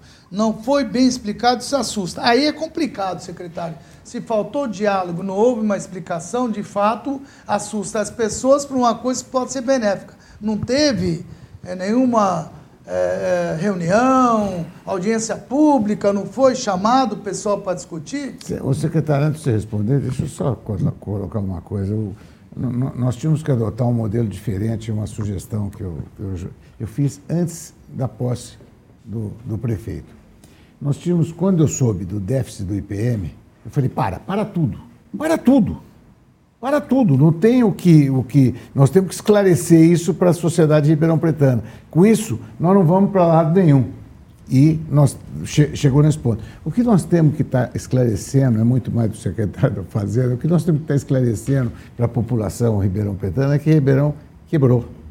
Ribeirão não tem dinheiro para as coisas mais essenciais. Não tem. E dinheiro você não fabrica. Dinheiro você, você aumenta imposto ou você não, tem. Então nós, temos, nós vamos passar um período muito sério tentando explicar o inexplicável que é o que, é está acontecendo aqui agora, Chay. Quer dizer, o que, que nós estamos falando? Nós estamos falando de uma medida que foi tomada em função de uma inexistência de outra solução que não foi a, a, a que foi tomada. Então, e nós estamos discutindo se é melhor 1.500 de, de custo ou 500 de custo. Não tem jeito, tem que ser o 500 de custo, não, não há como suportar o 1.500. Então, o nosso problema é financeiro, é, é, é grana para a cidade, que é o problema do Brasil. Onde é que está a resistência para a reforma da, da, da, da, da Previdência, Chain? Só no, no corporativismo do funcionalismo de maneira geral. Quem é que vai ser o reformar? É o, então, isso está provado. Isso é muito difícil de ser aceito. Imagina, Ortega, você passar de, de, de 20 para para 15 ou para 10, qualquer coisa que te tire do que você tem, seja mil, seja dois mil, seja cinco mil, se você tiver que diminuir, é uma coisa muito dolorida isso, e ninguém aceita. Isso é uma falsa é. ilusão das pessoas acharem é, que isso daí, ir lá brigar, o populismo, é, fazer médica com a população, isso é a curto prazo, gente. É muito a curto prazo. O país, como o Maurílio acabou de falar, a cidade está numa situação, por quê? porque de fato não consegue suportar isso. Olha que é, é, é, sem fim lucrativo, porque se tivesse fim lucrativo, pagar imposto de renda que essas, que essas entidades pagam, pagar é, é toda essa carga de CLT e assim por diante. Agora, é, é, o que o pessoal não entende é que tem que fazer uma reforma urgente, porque vejam só, estava comentando agora, Maurício, com você que eu estive na China, tive 10 anos atrás fui agora ver uma coisa transformadora que eu fiquei impressionadíssimo com aquilo. Tiraram 800 milhões de pessoas da miséria lá. Colocaram esse pessoal que trabalhava no campo colhendo arroz, trouxeram e conseguiram colocar emprego para essas pessoas. Hoje essas pessoas moram em casa que o governo colocou 800 milhões de pessoas que estavam sem poder gastar, que gastem um salário, circulou esse dinheiro, fez da China hoje um negócio que eu nunca vi na minha vida. E ó, se eles continuarem dessa maneira, vão passar o Estado Unidos. Só para ter uma logo. ideia, 800, nós temos 200 milhões de pessoas no Brasil. Quatro vezes mais número de pessoas no Brasil que tiraram da pobreza. E esse dinheiro circulando, circulando, circulando, é isso que você precisa entender, amigo. Não me importa que, que, que da onde vem, como vai, importa é que esse dinheiro tem que fazer com que o pessoal tenha dignidade, o pai possa ir trabalhar, ganhar o dinheiro dele, a mãe poder também fazer seu trabalho e ter o filho numa escola, melhor que ficar na rua, no meio de droga, no meio de briga, confusão, ou não ter onde largar. Vamos parar com essa brincadeira, achar que estamos aqui para fazer média. Não vamos fazer média com seu ninguém. Não precisamos disso. Sim, vamos cobrar o secretário, quem quer que seja, o prefeito, assim por diante. Aqui está nosso diretor de jornalismo, que está aí a direto acompanhando. Quando tiver alguma coisa que não tiver qualidade, nós vamos ser os primeiros a ir lá mostrar isso, né, Caparelli? Isso aí, isso aí. Acho que é importante dizer que o prefeito Nogueira está é, enfrentando vários passivos que ele encontrou, como bem disse o, o Maurílio, a exemplo do IPM. Eu queria destacar também, você elogiou a Câmara pela aprovação desse projeto de lei, mas auto, elogiar também, hoje a Câmara aprovou um projeto de lei que autoriza o Departamento de Água e Esgoto da cidade a contratar um financiamento para reduzir perdas, reduzir vazamentos. Aquele 50% é um absurdo, de vazamento, exatamente. É isso, né? Imagina né? qual é a cidade no interior do estado de São Paulo que possui 55% de perdas do, da água que produz. e quase que não aprovou. E queria elogiar, como você fez, a Câmara por ter aprovado, que é algo que deviam ter feito há muito tempo. O prefeito Duarte Nogueira reuniu o superintendente do, da ERP e falou: temos que enfrentar isso.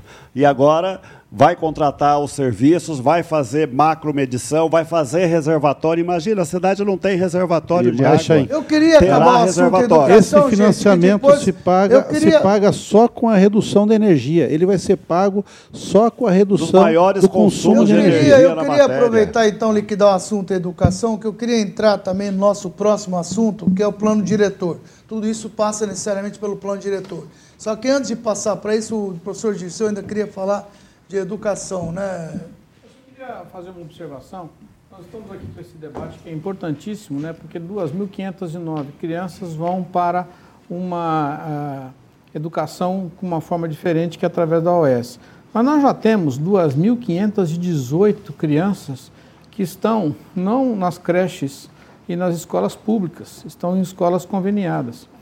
Eu me pergunto e fico preocupado é, como é que essas crianças estão, qual é o tipo de fiscalização que a prefeitura exerce, não querendo aqui é, desmerecer desconfiar qualquer trabalho que possa ser feito, mas me pergunto, quando eu tenho uma organização tomando conta de uma creche, todo esse debate que estamos fazendo, e quando eu tenho 2.518 que estão em dezenas de creches que espalhadas pela cidade, me parece que é o momento de a sociedade, já que está discutindo esse tipo de questão, esse tipo de modelo de gestão da escola pela organização social, que também passemos a discutir isso, que me parece talvez até mais importante e que exerça de nós mais cuidado. Nós temos que, ouvindo nesses últimos dias muitos especialistas, eles disseram que pode ser o modelo A, pode ser o modelo B. A questão está nos critérios que você estabelece para defender definir e cobrar a qualidade do projeto pedagógico, a qualidade da, daquilo que a criança recebe no suporte fora da questão pedagógica, como por exemplo a sua merenda, e no gasto com o dinheiro público. Então, senhor secretário, aqui o pedido é para que nós possamos incluir é, no todo daquelas crianças que estão fora da escola pública, que critérios muito claramente postos para a população, que critérios a prefeitura usa e vai utilizar para fixar é, como será feita essa fiscalização, o que é que vai ser fiscalizado. E um pedido extra que tudo que envolva essa questão da escola, quer pelas é, crianças que estão em escolas conveniadas, quer para aquelas que vão para a organização social, que vá para o portal de transparência da prefeitura, para que a sociedade civil possa efetivamente acompanhar naquilo que diz respeito aos indicadores de qualidade e naquilo que diz respeito ao gasto do dinheiro público que é uma das grandes preocupações que a população externou nesse processo todo.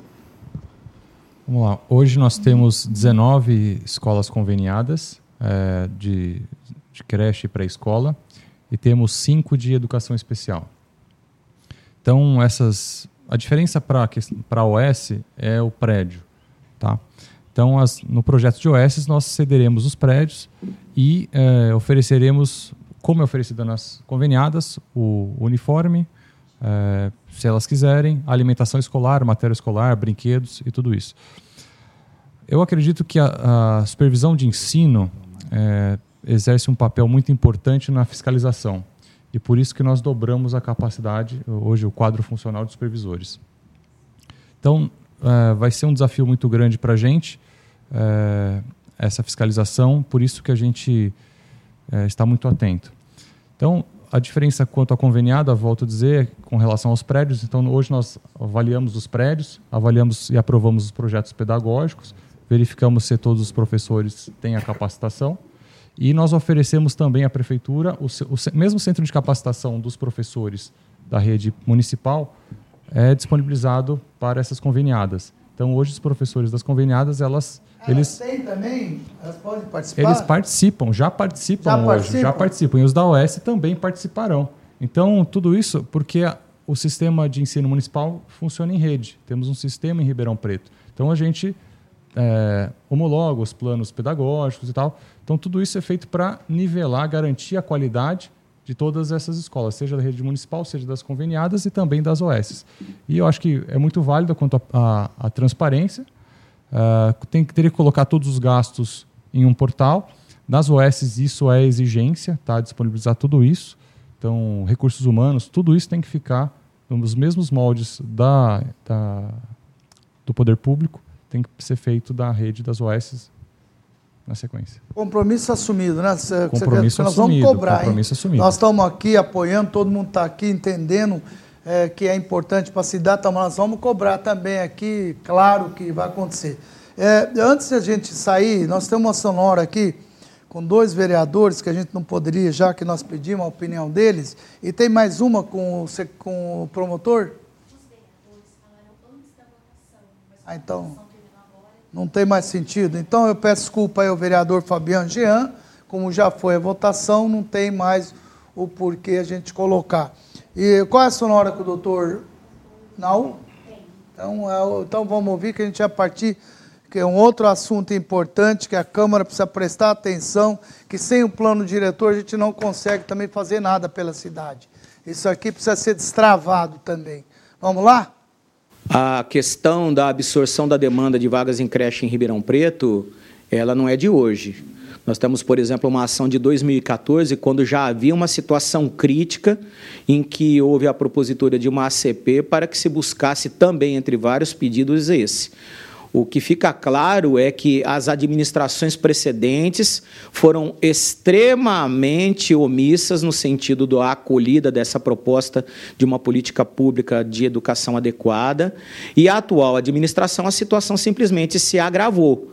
O que nos deixa muito claro é que a administração pública agora se encontra em situação delicada e que, portanto, ela está tentando buscar alternativas para o atendimento. Para nós, a OS, ela pode ser um atendimento emergencial, mas se tem que ter a cautela de se levar em conta que jamais vai poder ser, enquanto serviço público social, através de um contrato de gestão entre a administração pública e o particular, jamais pode haver a inversão do atendimento.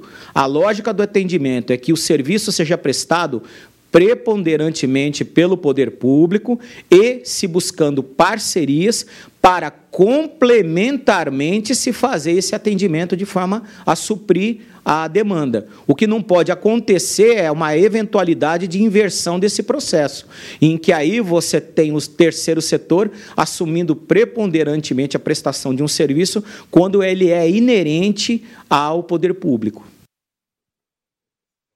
Você, que, ah, entendi. Isso daqui é o do, do da educação, né? Pacto pela Educação do, e o Instituto Ayrton Senna. Depois pode falar um pouquinho sobre isso. Vamos lá, agora eu queria falar do plano diretor. É o plano diretor. Como é que nós estamos com o plano diretor, secretário? É, é, como é que está andando? Nós falamos que nós íamos falar, nós temos uma hora aí para falar desse, do plano diretor. A regulamentação. Só para lembrar a todos, nós aprovamos o ano passado, em abril do ano passado. Estamos trabalhando na regulamentação. Já encaminhamos à Câmara quatro projetos de lei e a Câmara já aprovou o Plano de Turismo, o Código de Obras, o Código Sanitário e a Lei de Habitação de Interesse Social. Social.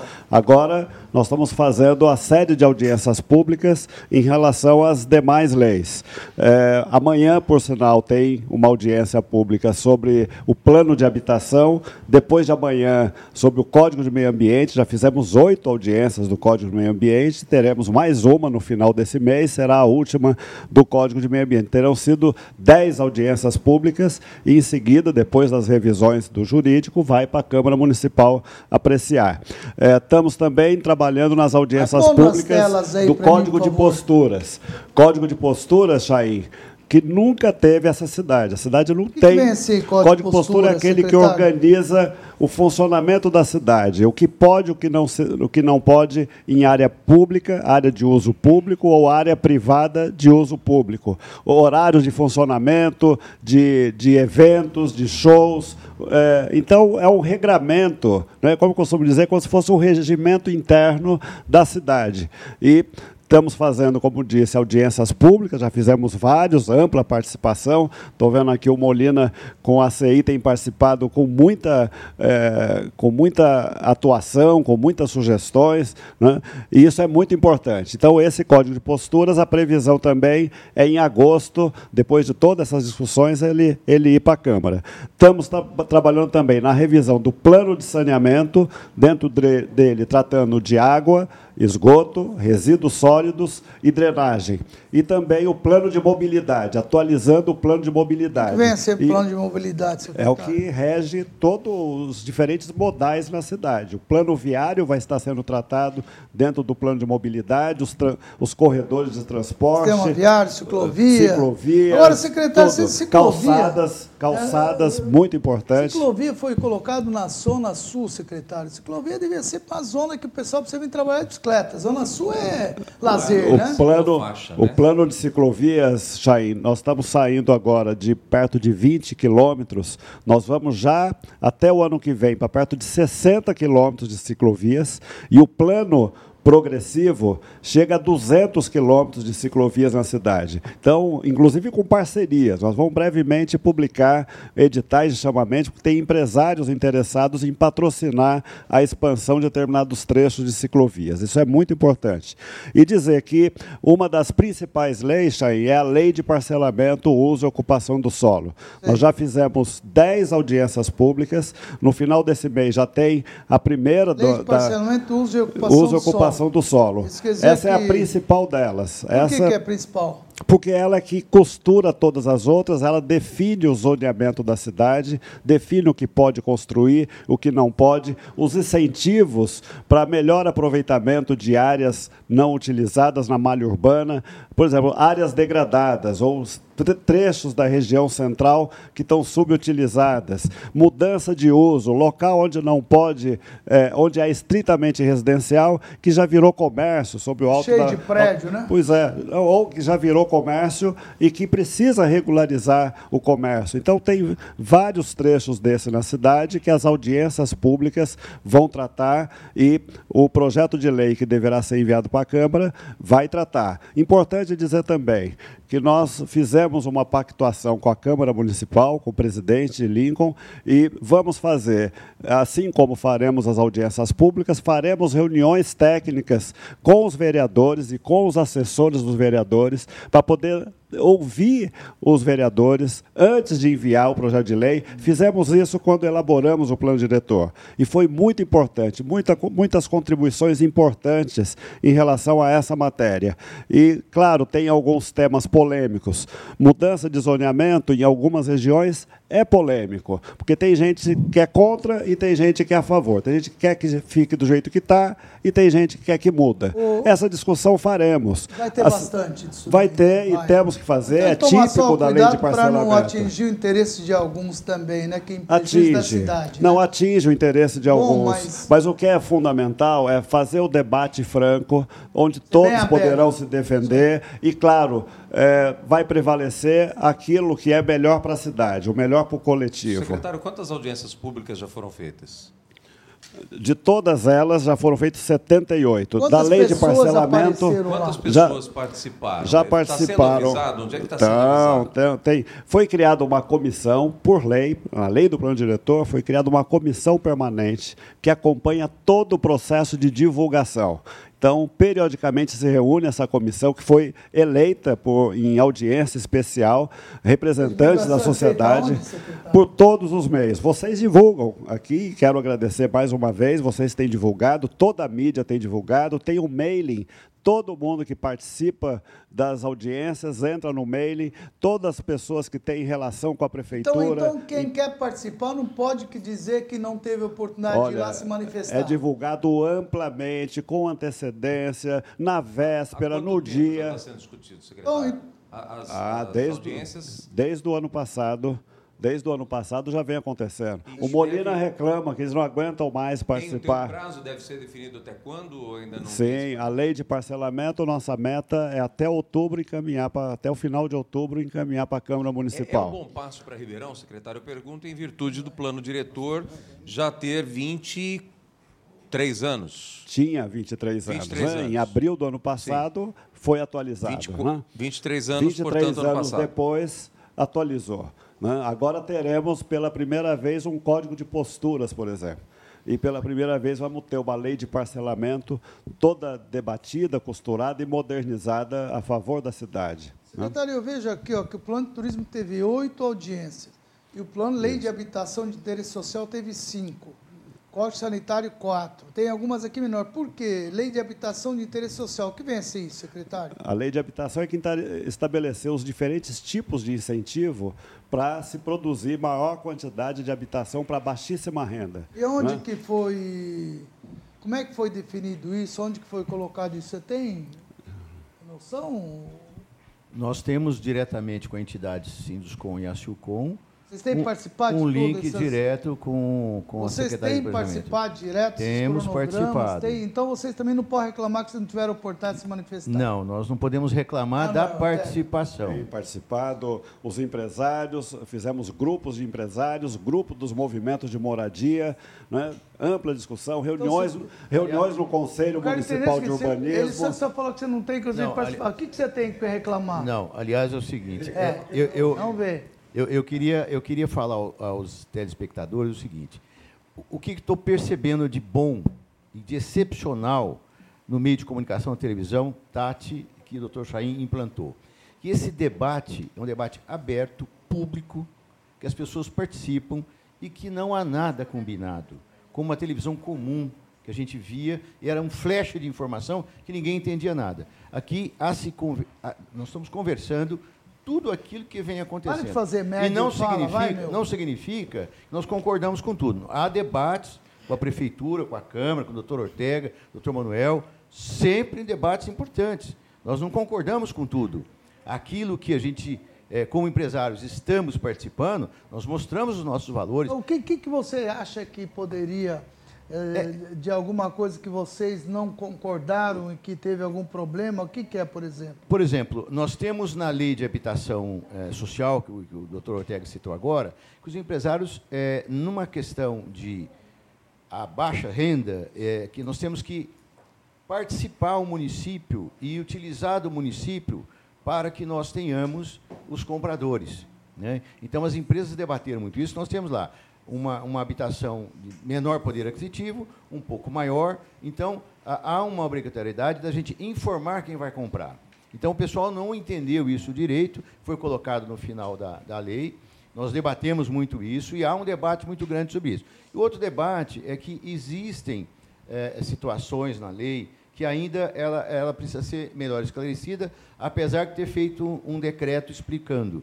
Que o doutor Ortega ainda vai fazer uma cartilha para explicar isso. Né? Então, há uma certa complexidade nessa lei e os empresários maiores têm algumas reclamações que o doutor Ortega sabe disso. Por exemplo, uma questão da medida de um apartamento, empresas grandes não vão poder utilizar sistema combustível que já existia, porque é, o apartamento é, é, mudou a metragem necessária do apartamento. Quer dizer, já tem uma planta que vem fazendo, vai ter que mudar o projeto. Tem alguns ajustes que nós já reclamamos, isso, doutor Ortega. É importante o espectador saber disso. Nós não estamos concordando com tudo. Há um debate público, um debate muito aberto sobre mas, isso. Mas vocês estão participando, estão debatendo, estão tendo oportunidade O debate de é colocar. muito grande sobre isso, okay. todas as questões. Né? Já a questão que do essa participação dos empresários tem sido muito importante. Nós tivemos a oportunidade de acolher muitas sugestões, excelentes sugestões, mas nem tudo foi possível. Mas o que nós não acolhemos, nós explicamos por que não acolhemos. Assim como o outro grupo dos movimentos populares, movimentos de moradia, queriam coisas que não foi possível acolher também. E explicamos por quê.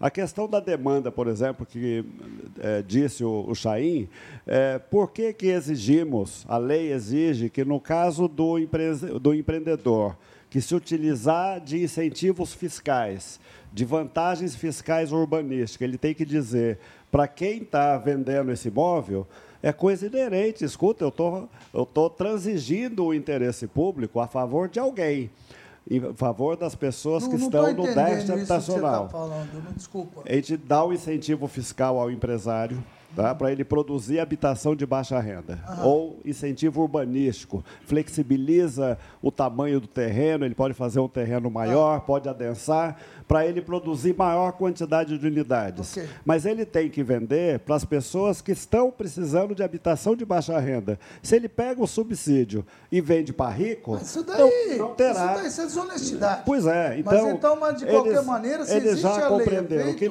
a preocupação Mas não deles, é isso que o Ortega está falando. A preocupação. Não é isso que ele está falando. Não, a preocupação deles, primeiro, eles não queriam controle da uma parte não queria o controle da demanda. Depois eu expliquei que a, o controle da demanda não vai ter burocracia. Nós vamos fazer tudo eletrônico isso, de Mas, tal modo. Não é isso que o que ele está dizendo. Não. Você está desviando o assunto não tô, em contra linha. Não estou, Chay, É isso que ele está dizendo? Não. É da baixa renda? É, é, é, é assim existe a baixa renda, existe a média também. Né? Então, há uma obrigatoriedade que ela vai escalonando. Tem empreendimentos, você vai vender um apartamento por 160 mil reais, ainda tem que prestar conta para o município.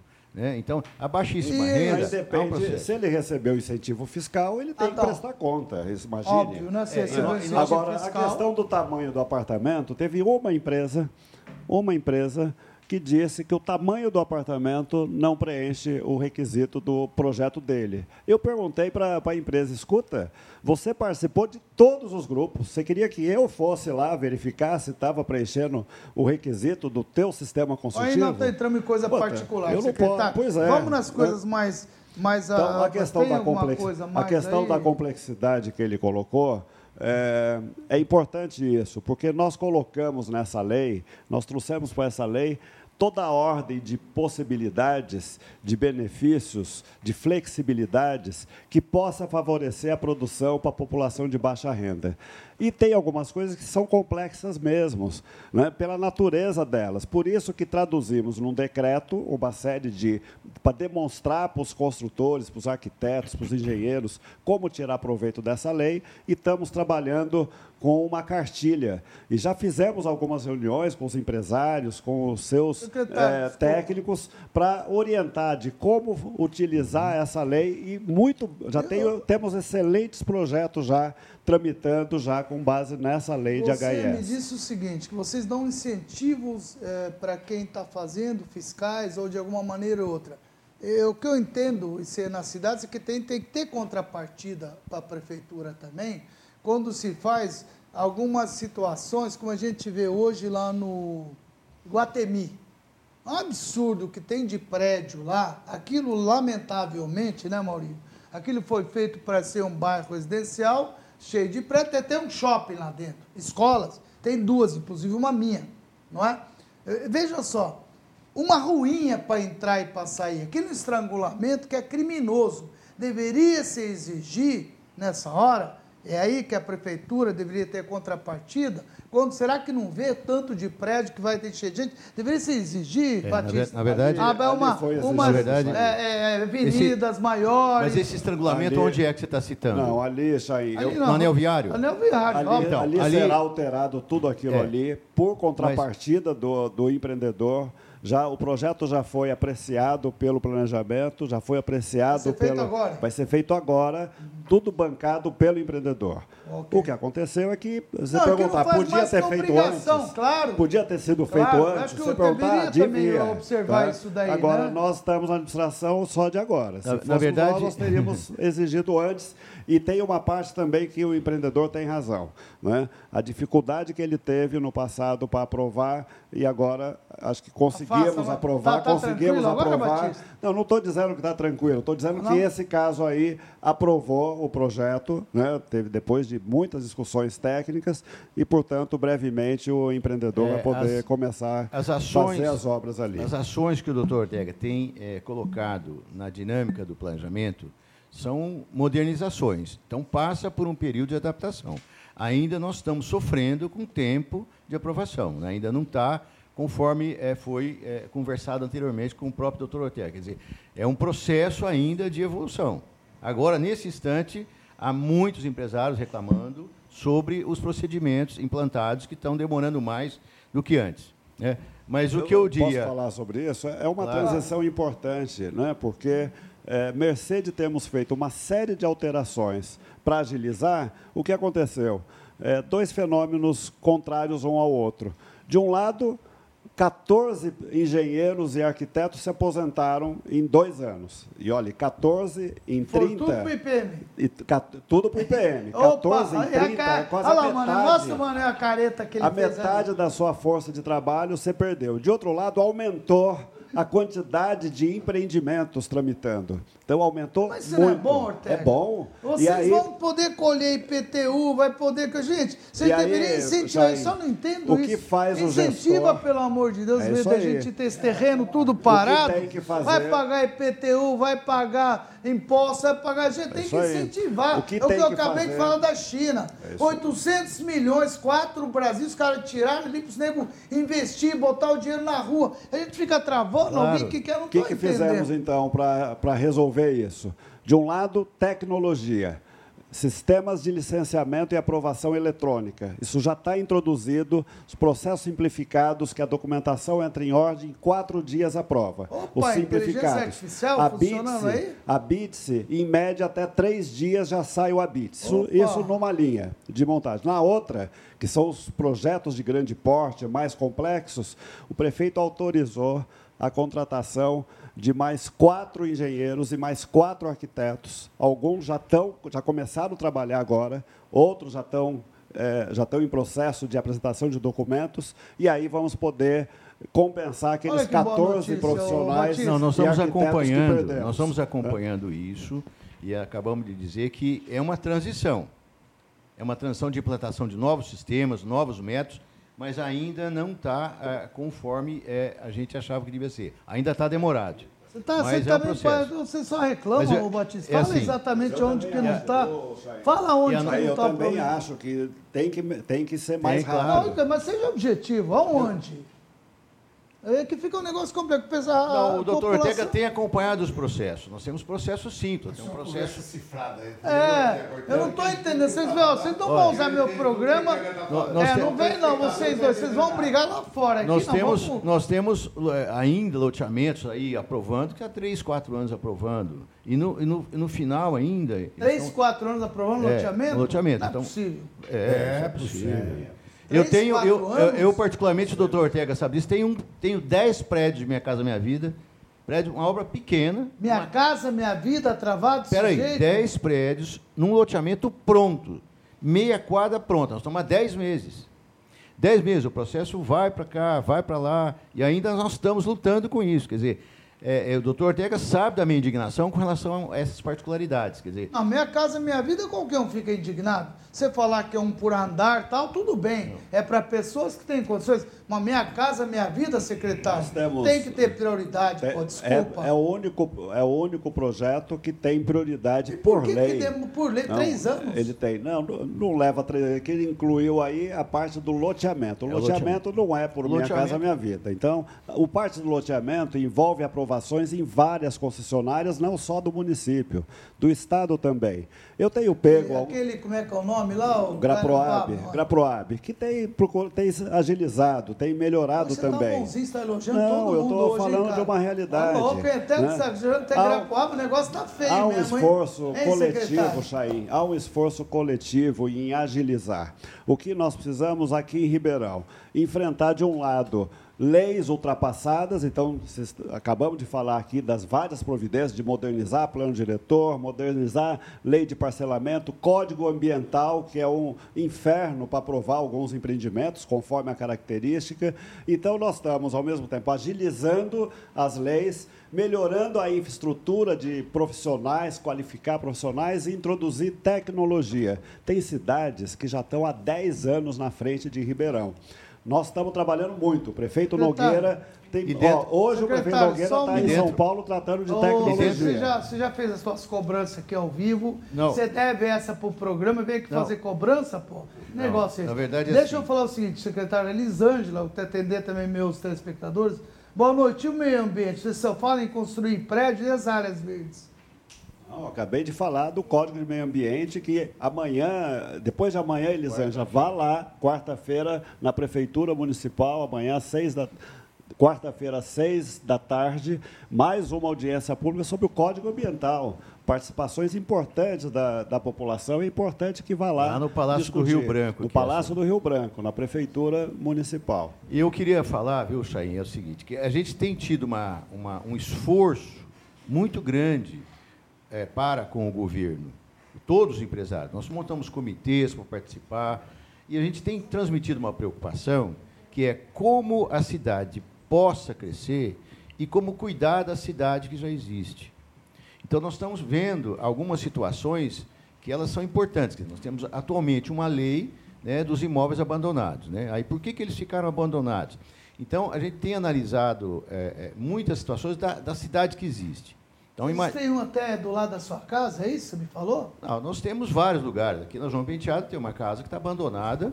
Fizemos todo um trabalho de colocar cerca, concertina, tudo para que as pessoas que mexem com droga não ficassem mais lá. É uma das das situações. E a Isso justiça aí. demora muito, em alguns casos, para resolver essas situações. Como é que faz nesse Isso caso, aí. secretário? Isso é importante. Quando a justiça demora para resolver isso. Essa, essa questão dos imóveis abandonados, né, que vira e mexe, até a imprensa divulga, vocês já divulgaram aqui também, o prefeito Duarte Nogueira publicou há pouco mais de 30 dias um decreto regulamentando uma lei federal né, de procedimentos da prefeitura para arrecadar esses imóveis que estão abandonados. Abandonados pela situação física dele, pela falta de uso ou uso impróprio, ou abandonados também pelo, por não pagar tributos há mais de cinco anos. Nós criamos uma comissão para aquele decreto, Procuradoria Jurídica, Secretaria da Fazenda, está aqui o secretário Manuel, junto com o planejamento, para analisar esses imóveis abandonados. E, desde hoje, está no site da Prefeitura, da Secretaria de Planejamento, qualquer munícipe pode entrar lá e fazer a denúncia fazer do denúncia. imóvel abandonado. É importante, porque nós não temos fiscais, o melhor fiscal é o cidadão. Não adianta eu falar assim, não, é os fiscais vão ficar isso, rodando. Secretário? Ele entra lá, tira uma foto da frente do, com o seu celular, da frente do imóvel, você anexa lá a foto, o endereço do imóvel e tem lá um clique. Clique aqui, okay. você vai clicando, vai vir para a comissão que foi criado e a comissão vai analisar e tomar as providências né? para tomar qual, esse imóvel. Qual que é o tempo de, do imóvel abandonado? Como é? Qual, quanto tempo ele tem que ter? É, a média é cinco não, anos, o é isso? abandono físico abandono. não tem, não, não tem, tem, tempo. tempo. O tá. É, de não pagamento é cinco anos. Cinco anos de não pagamento. Nós temos mais de 12 mil imóveis sem pagar 12 há mais mil. de cinco Agora, anos. o que vai ser feito com tá? esses imóveis? Esses imóveis serão retomados. Esses imóveis que estão sem pagar há mais de cinco anos são 15 mil. Esse não precisa procedimento nenhum. Esse aí precisa. Já... Todo ele, a lei não, federal sei, tem, precisa. Tem um procedimento, mas eu sei. Todo. Mas esse a prefeitura já poderia fazer o procedimento. Não de tomar o imóvel, né? mas de mover ação em relação à dívida. Tomar o imóvel é por esse caminho, pela lei, pela lei claro, federal claro. da arrecadação. tomar providência. Isso. Começar a tomar. Quantos, quantas providências a prefeitura já tomou com imóveis que fazem mais de cinco anos que não pagam esses, imposto. Esses, todos esses 12 mil estão na dívida ativa, estão em processo judicial. Até a semana passada teve uma reunião, o secretário Manuel teve, Manuel teve junto, no, no fórum, discutindo com os juízes o aprimoramento e com o cartório, é, o aprimoramento do processo de ação sobre esses devedores. Mas essa retomada, a tomada do imóvel, é também em relação pela falta de uso e falta de manutenção do imóvel. Então, o Batista deu um bom exemplo. Então, até comentei com o Batista, e falo de novo, para ele entrar lá no site da Secretaria de Planejamento, fazer... faça a denúncia, okay. faça isso, a foto viu, e nós vamos tomar as providências. Manuel, sobrou para você aqui. O Glauber Santos pergunta o seguinte: o mesmo Manuel que está aí nesse programa que te, disse que teria verba até maio, qual milagre aconteceu? Seria o mesmo milagre da OS ou não existia esse rombo? Não, o rombo existia, continua existindo e nós estamos. Eu ouvi você falar que depois de mais você não tinha dinheiro. É, bom, nós já estamos não pagando, atrasamos já o mês de junho. Ah, já atrasou? É. Estamos fazendo o máximo de economia para ver se pagamos o funcionário este mês. Então a situação é bastante grave. Agora, graças à contribuição do prefeito, que aceitou em, em colocar 100% de bloqueio em qualquer investimento. Hoje não se investe nada. Hoje paga-se só o fornecimento. Paga-se os compromissos de funcionários, saúde e educação, só isso. Por quê? Porque a situação é bastante difícil. Os funcionários, sim, podem ficar, ter o salário atrasado, isso não tenho dúvida. Não tenho essa garantia se ao final do mês eu terei esse dinheiro. Não está respondido. Só tem investimento, importante dizer, só tem investimento com recursos que ele está conseguindo em Brasília, em São Paulo, aí é, é, recursos de terceiros, aí sim, essas pontes, esses, esses, essas avenidas que estão sendo feitas, esse, é graças à captação tá de fora, né? de fora Mas que é verba garantida do PAC, né? É do Não, PAC, tem do PAC e tem também de financiamento da Caixa Econômica que o prefeito conseguiu. Esse, esse por exemplo, hoje do, do, do da água aí é do, é do Banco do Brasil, É da né? Caixa Econômica. Caixa Econômica. Caixa Econômica. Caixa Econômica. Agora, voltando, secretários, voltando. Nós temos tanto imóvel que a prefeitura tem aqui, a gente conversa isso desde o começo da gestão, esses imóveis deveriam ser ir a leilão, é, se fazer algum trabalho e colocar o dinheiro no caixa tal. Uns são contra colocar, cada um tem uma opinião, mas enfim, é a posição de vender que não aconteceu ainda. Não aconteceu ainda, por isso, por aquilo, não aconteceu ainda. Não é verdade? Não aconteceu. Nós fizemos já, a Câmara, a Câmara Municipal aprovou é, alienação de 43 imóveis. O que aconteceu é que a avaliação, quando foi feita até o período da venda, teve uma mudança no mercado imobiliário. O mercado imobiliário esfriou, caiu. Então, o que foi feito agora? Uma nova avaliação. Semana que vem deve ir para a Câmara um novo projeto de lei, aí com um número maior ainda de imóveis que nós conseguimos regularizar para a Câmara autorizar a alienação. Né? Então, estamos tomando essa providência. De um outro lado, está em andamento o procedimento de contratação de uma empresa para nos ajudar mais rapidez na regularização de imóveis. A Prefeitura tem muitos imóveis, mas não tem os documentos.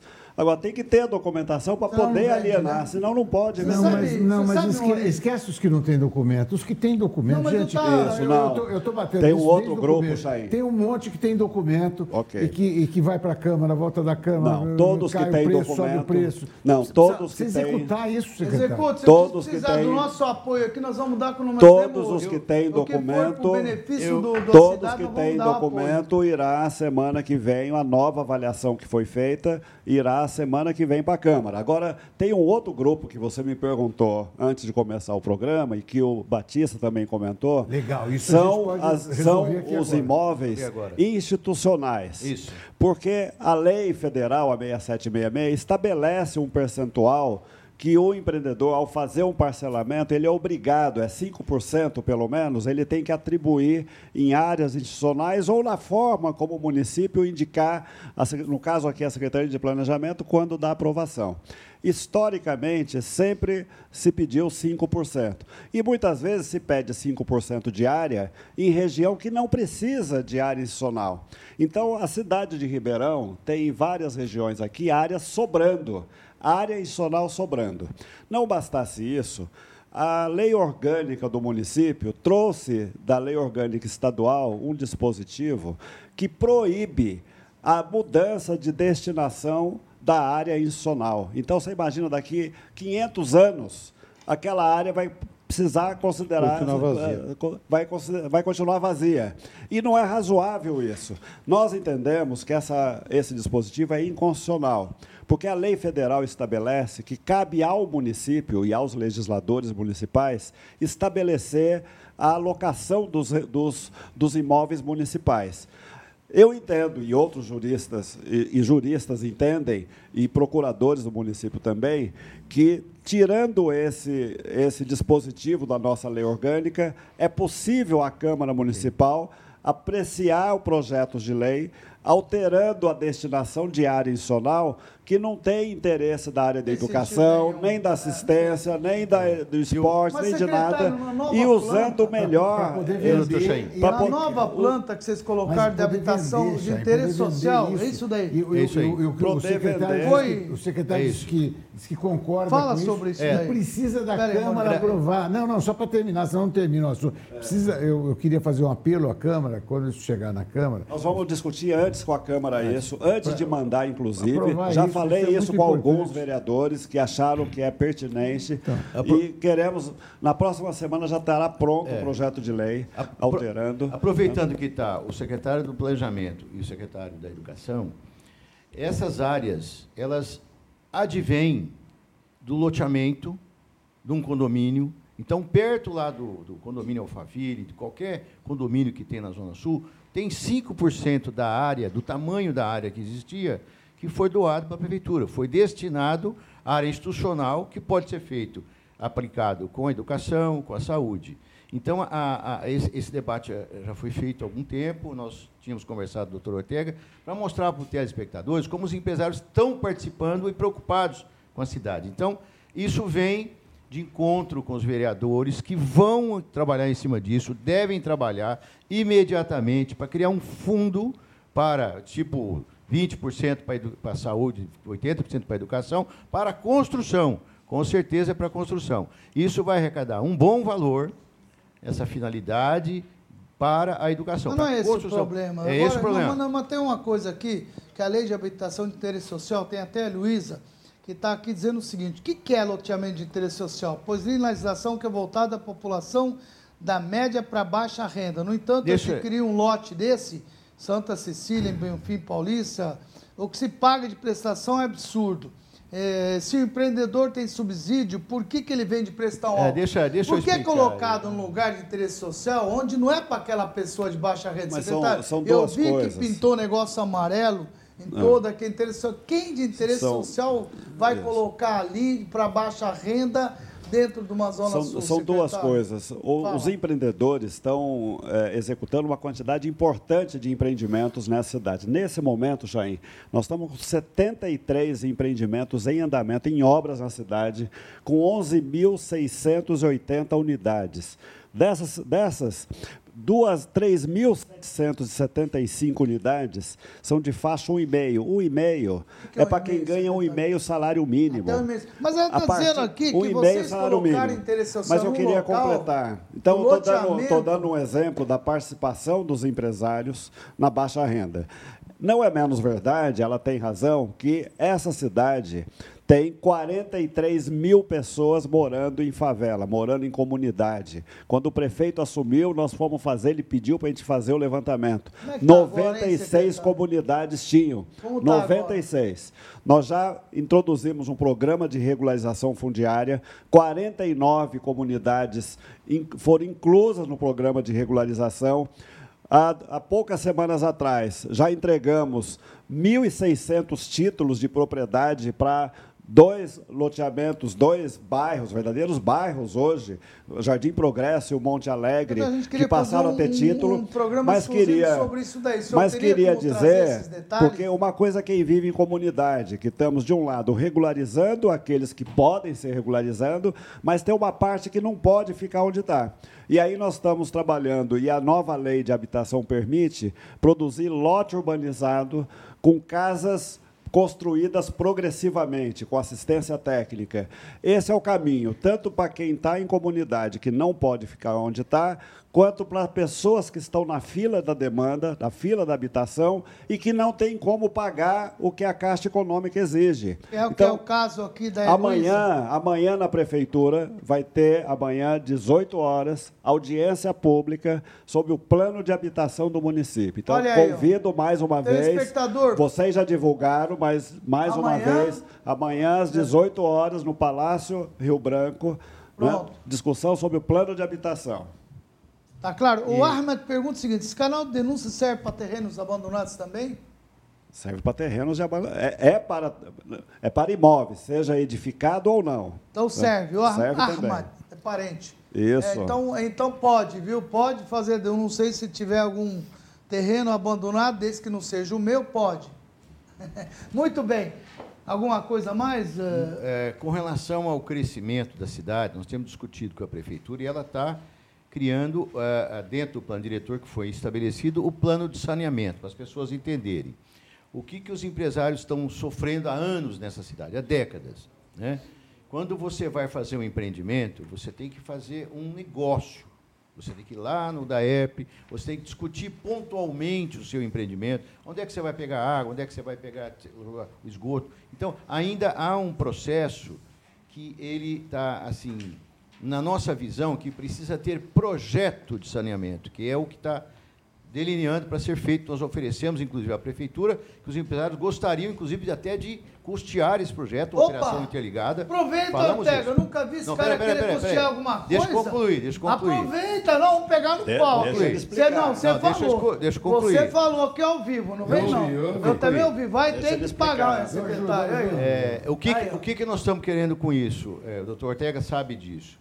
Diminuir a insegurança jurídica que quem vai empreender, quem vai ter uma área para construir ou quem vai fazer um loteamento. Então, o projeto de água tem que estar resolvido, o projeto de esgoto, se eu perguntar, vai ter uma outra estação de esgoto em Ribeirão Preto? Nós não temos essa resposta ainda. Então, nós estamos assim... Porque essa que nossa aí não dá conta? Ela, na nossa visão, precisa ser estudado. Ela é. pode dar conta ou pode precisar de outra. Okay. O que eu estou colocando que é o estudo. Por exemplo, vai crescer para a Zona Oeste. Água de chuva. Nós vamos fazer várias lagoas de captação de água ou fazer uma lagoa só? Isso então, não está no plano diretor, secretário? Está no plano de saneamento. Nós já fizemos então, quatro pronto. audiências. O Batista participou já de algumas. Sim. Teremos outras. É, o, Plano saneamento, o atual, isso daí? Isso, já fizemos quatro audiências e teremos mais audiências. E o Batista tem participado e contribuído nas reflexões. O, o DAERP já apresentou, e esse projeto de lei aprovado hoje para tomar financiamento vai ao encontro do que eles estão dizendo, porque são quase 100 milhões de reais que serão investidos em reservação que é um grande problema, Pega não tem reservação. ele falou que ele quer custear. Não, é, não vamos incorporar. É. Secretário, recursos. é o seguinte: o Wagner Jesus Melini pergunta se e os terrenos abandonados da prefeitura? Vale a denúncia também? Vale também. Vale, o Wagner, isso, vale, denuncia. Por isso que nós estamos, eu comentei aqui que nós estamos contratando uma empresa para ajudar a prefeitura a regularizar a documentação dos seus é, dos seus imóveis okay. para que ela então, possa vale. dar destinação. Vale. Secretário de Educação, sobre educação, pergunta ao secretário quando vão construir a creche aqui do Jardim Wilson Tony. É, o, sou da associação do Jardim, gostaria de saber como está a situação dessa creche. Wilson Tony, é possível que ele cite esta semana já. Mas tá? é, é, Olha, boa notícia aí para você. Vai licitar essa pronto. semana. E quem vai patrocinar a, a para você estação vai ser o, o, aqui o meu amigo Batista, né, Batista? É, nós estamos, é, é importante é, in, prestar atenção como o mundo empresarial está participando, não em benefício é do mundo empresarial. Isso aí. Nós estamos participando, estamos brigando com isso, estamos insistindo com a prefeitura em determinadas situações para que a cidade cresça corretamente, na visão do mundo empresarial, e que a cidade que está aí que está. A, a, a, gente, a gente não quer, vou falar uma coisa assim até feia. A cidade não pode crescer e apodrecer. Quer dizer, se ela fica velha, ela fica podre, ela fica mal, mal vista, ela fica mal cuidada. E a gente tem placas para a cidade inteira vendendo imóveis e tal. E esse é o debate que o mundo empresarial está tendo com a prefeitura. Nós vamos ter semana que vem, claro, né? Que esse Eu é queria processo. deixar claro aqui ao telespectador o seguinte: aqui o programa não é só de discussão, cobrança, que nós queremos mostrar também as coisas boas que nós fizemos quando os vereadores tiveram que colocar, o próprio prefeito e os secretários colocaram. Vamos convocar também as entidades, o movimento que é feito pela sociedade, onde tem diversas entidades que atuam também o pró da cidade. Na próxima semana está sendo convidado Associação Comercial, diversas associações também, que trabalham em prol do crescimento da cidade. Se o senhor puder participar, secretário, seria uma ótima aparecer aqui para a gente falar. E outros assuntos também, antes que o programa termine, nós temos que falar hoje do IPM. Você tem alguma coisa para colocar sobre esse assunto? A gente quer fazer um programa exclusivo e convidar o secretário também, também para colocar suas dificuldades. O que, que seria? Nós temos um projeto de lei que foi encaminhado pela, pelo Executivo para a Câmara Municipal que trata de é, reestruturação de algumas questões envolvendo o IPM. E dentre essas questões, Hoje não vai ser possível se fazer isso, mas há alguma preocupação, secretário. É, ao que parece, é, alguns servidores do chamado plano é, financeiro estão indo para o plano, plano previdenciário. Para que o telespectador entenda, o plano financeiro é onde, a gente tem aquele grande problema do déficit que não se sabe se é 17, 20 ou até 22 bilhões. E o plano previdenciário é um plano com funcionários que ingressaram depois de 2011 e que nós temos lá investido mais de 400 milhões. Ao que tudo indica, é, os servidores estão passando do plano financeiro para o plano previdenciário. A preocupação é, houve um estudo para saber o quanto isso vai impactar nos 400 milhões que estão lá hoje aplicados. É, quantos funcionários aposentados com 65 anos até 2018 vão passar para esse plano previdenciário? O que isso vai impactar na diminuição do déficit atuarial do plano financeiro? Você Acho que esta... agora em dois Não, minutos? eu só estou colocando essas ah, questões. Bom.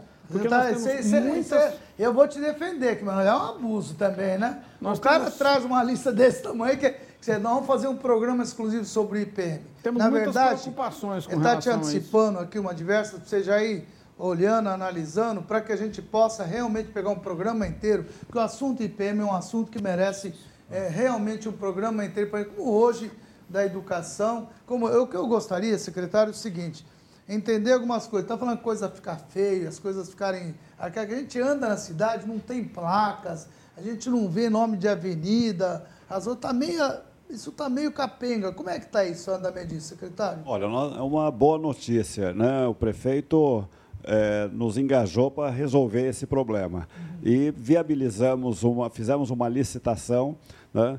A estimativa, as cotações indicavam para trocar ou colocar placas onde não existe, a boa parte da cidade não tem placas de nome de rua, são 43 mil placas necessárias. 43, 43 mil? mil. Opa. Montamos todo o procedimento, uma dificuldade Batista enorme vai patrocinar essas placas Então, nós, nós, começamos pensando nisso. Boa, Batista. Fizemos alguns tá testes. Aí, Tá feio. A ideia era, era colocar contra patrocínio, né? Uhum. Mas os testes que nós fizemos, a cidade ia continuar sem placas. Que, ou quem queria patrocinar, só queria patrocinar aonde não precisa, que é na Zona Sul.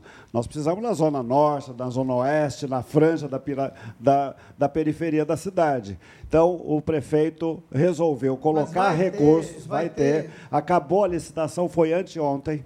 Ao invés de 8 milhões que estava previsto nas cotações, vai ser 4 milhões e 300. Né? Uma economia enorme e vamos viabilizar, portanto, Ótimo. a então, implantação uma de placas uma pergunta em toda a cidade. A pergunta de engenheiro, a placa não vai descorar em dois anos? Tem um decreto que foi publicado já há quatro meses, né, publicando como que é a placa, com todo o detalhe, que não existia também, viu, Chaim?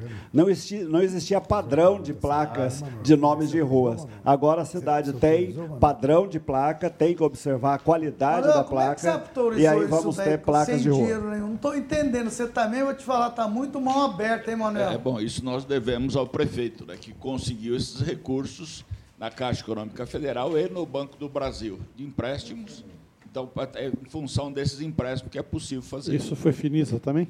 Finisa. Foi o quê? Finisa, um financiamento da, é, da Caixa Econômica Federal destinado a intervenções urbanas. Secretário, eu queria pedir só um, um favor para o senhor para tentar entender o seguinte. Naturalmente, esse projeto aqui, o plano diretor, o Maurílio acabou de colocar, a gente não só vai pedir empenho dos vereadores para que eles possam olhar isso com carinho também de toda a sociedade que possa acompanhar, principalmente essa lei de habitação de interesse social, não só essa, como todas aqui são importantes para evitar ter que consertar, como vocês estão tendo que consertar agora, como esse caso que eu acabei de citar ali no, né, no Iguatemi, ali aquela rotatória que ninguém consegue andar, aliás, um perigo ficar na estrada inteira, e diversos outros locais, não é só lá não. Tem aqui na Zona Norte, como você disse, tem na Zona Sul, tem todo o local. Foi mal planejado e hoje estão tendo que pagar. Espero que com o plano diretor a gente possa acabar com o Então eu peço aqui para que os vereadores tão logo recebam tudo, possam dar prioridade para isso e a gente vai acompanhar, secretário. Vai acompanhar, vai apoiar. Eu tenho convicção que toda a sociedade vai apoiar isso. Agora, uma pergunta que eu queria fazer para o senhor fatal. Nós já estamos em junho, secretário, para evitar o problema do ano que vem do IPTU, chegar em cima da hora, para aquilo que vocês precisam, para aquilo que pode ser feito com critério, para ser coisa justa, para o cara que mora na Zona Norte não pagar igual aqui, na Zona Sul e assim por diante. Não estava na hora já de mandar para a Prefeitura esse plano? Para a Câmara. Para a Câmara, desculpa. Está falando a planta genérica. Planta genérica já planta não era genérica, Depois a gente vai ter dificuldade não, de ajudar nós vocês. Tamo, nós estamos trabalhando. Hora, né? Nós estamos trabalhando, Chay, com todo não, rigor. Não está na hora de colocar isso que Olha, você colocou? Não, isso é importante, mas ele tem que ir na hora que tiver tecnicamente em condições de ir. não adianta chegar em novembro. Então, mas não adianta ir agora também sem ter seguido o rigor que precisa ter. Ah, tá pronto, então, ainda? nós estamos trabalhando nisso, nós estamos fazendo de tal modo que não haja nenhuma ordem de questionamento nenhum tipo de questionamento, com todo o okay, rigor mas técnico. Mas vai dar tempo os vereadores poderem olhar? A nossa expectativa é que sim. Que, quando que, vai... você, está Olha, aí é com o prefeito, eu não posso aqui antecipar, o prefeito é que vai avaliar e o secretário da Fazenda secretário, tem um papel importante. O, o planejamento faz atualização de toda a parte técnica da avaliação, que é competência legal da Secretaria de Planejamento. Bom, e aí, junto com a Fazenda... Hora, e levar outra bombardeada de 27 exércitos, vocês não vão reclamar, né, Manuel?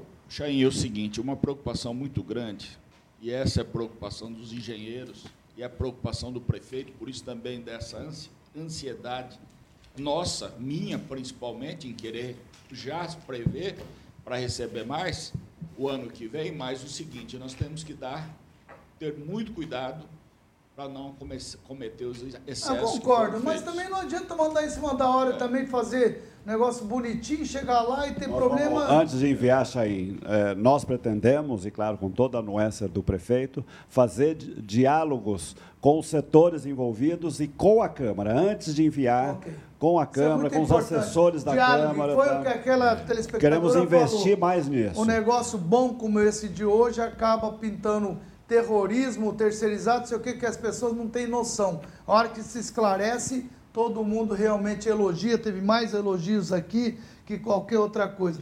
Maurílio, obrigado pela tua presença. Você tem aí um assunto para passar aos telespectadores também, né?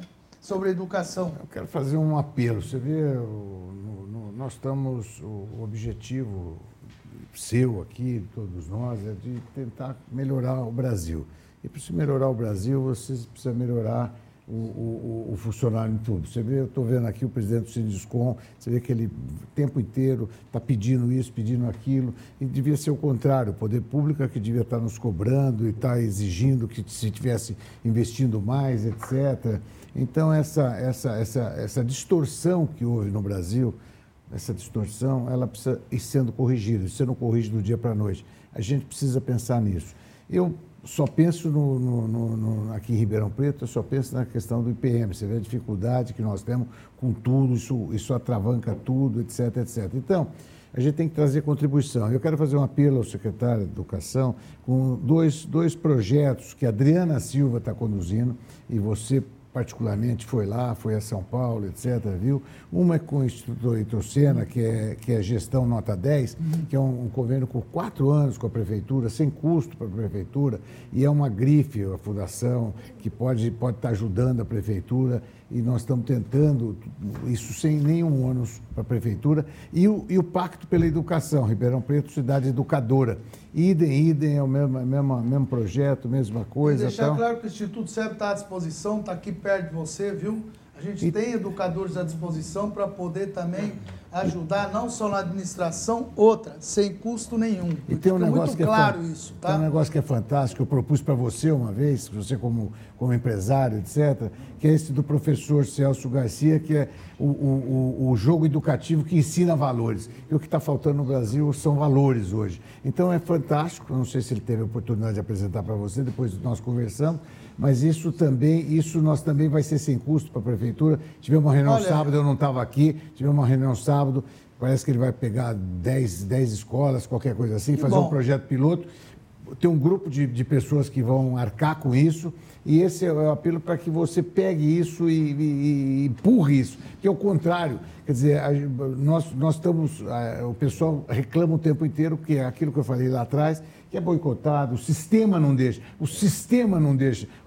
Tem, aquela série do Netflix. Obrigado, Maurício. É, o sistema não, não, não deixa. Obrigado, Obrigado você, Eu vou fazer um pedido também. Então vamos rapidinho, que já acabou pro, seu pro, tempo. Hoje só fez pedido. O secretário do Planejamento que o doutor Gentili, que é um juiz de direito da infância e juventude, tem um projeto muito bom na área de eh, resíduo sólido da construção civil, uma área já do Estado aqui na FEBEM, do lado da FEBEM, e ele procurou o município e ainda não conseguiu a resposta sobre isso. Quer dizer, e parece que isso foi encaminhado. Doutor Gentili para... é meu amigo, pessoa. Então, então precisa dar uma parece que ele procurou. Estive com ele há 15 dias atrás, ele não comentou comigo. Tá vendo? Como é que é? Juntos. Então, tem alguma coisa vou, errada. Vou ligar para ele amanhã é, Pronto, tá fechado. apresentou isso para a doutora Samanta, me parece. Vou ligar amanhã cedo. Pronto, ele cuida. Ortega aqui, passa o trator em cima. Gentili, oh, Obrigado, obrigado pela presença aí. Ortega.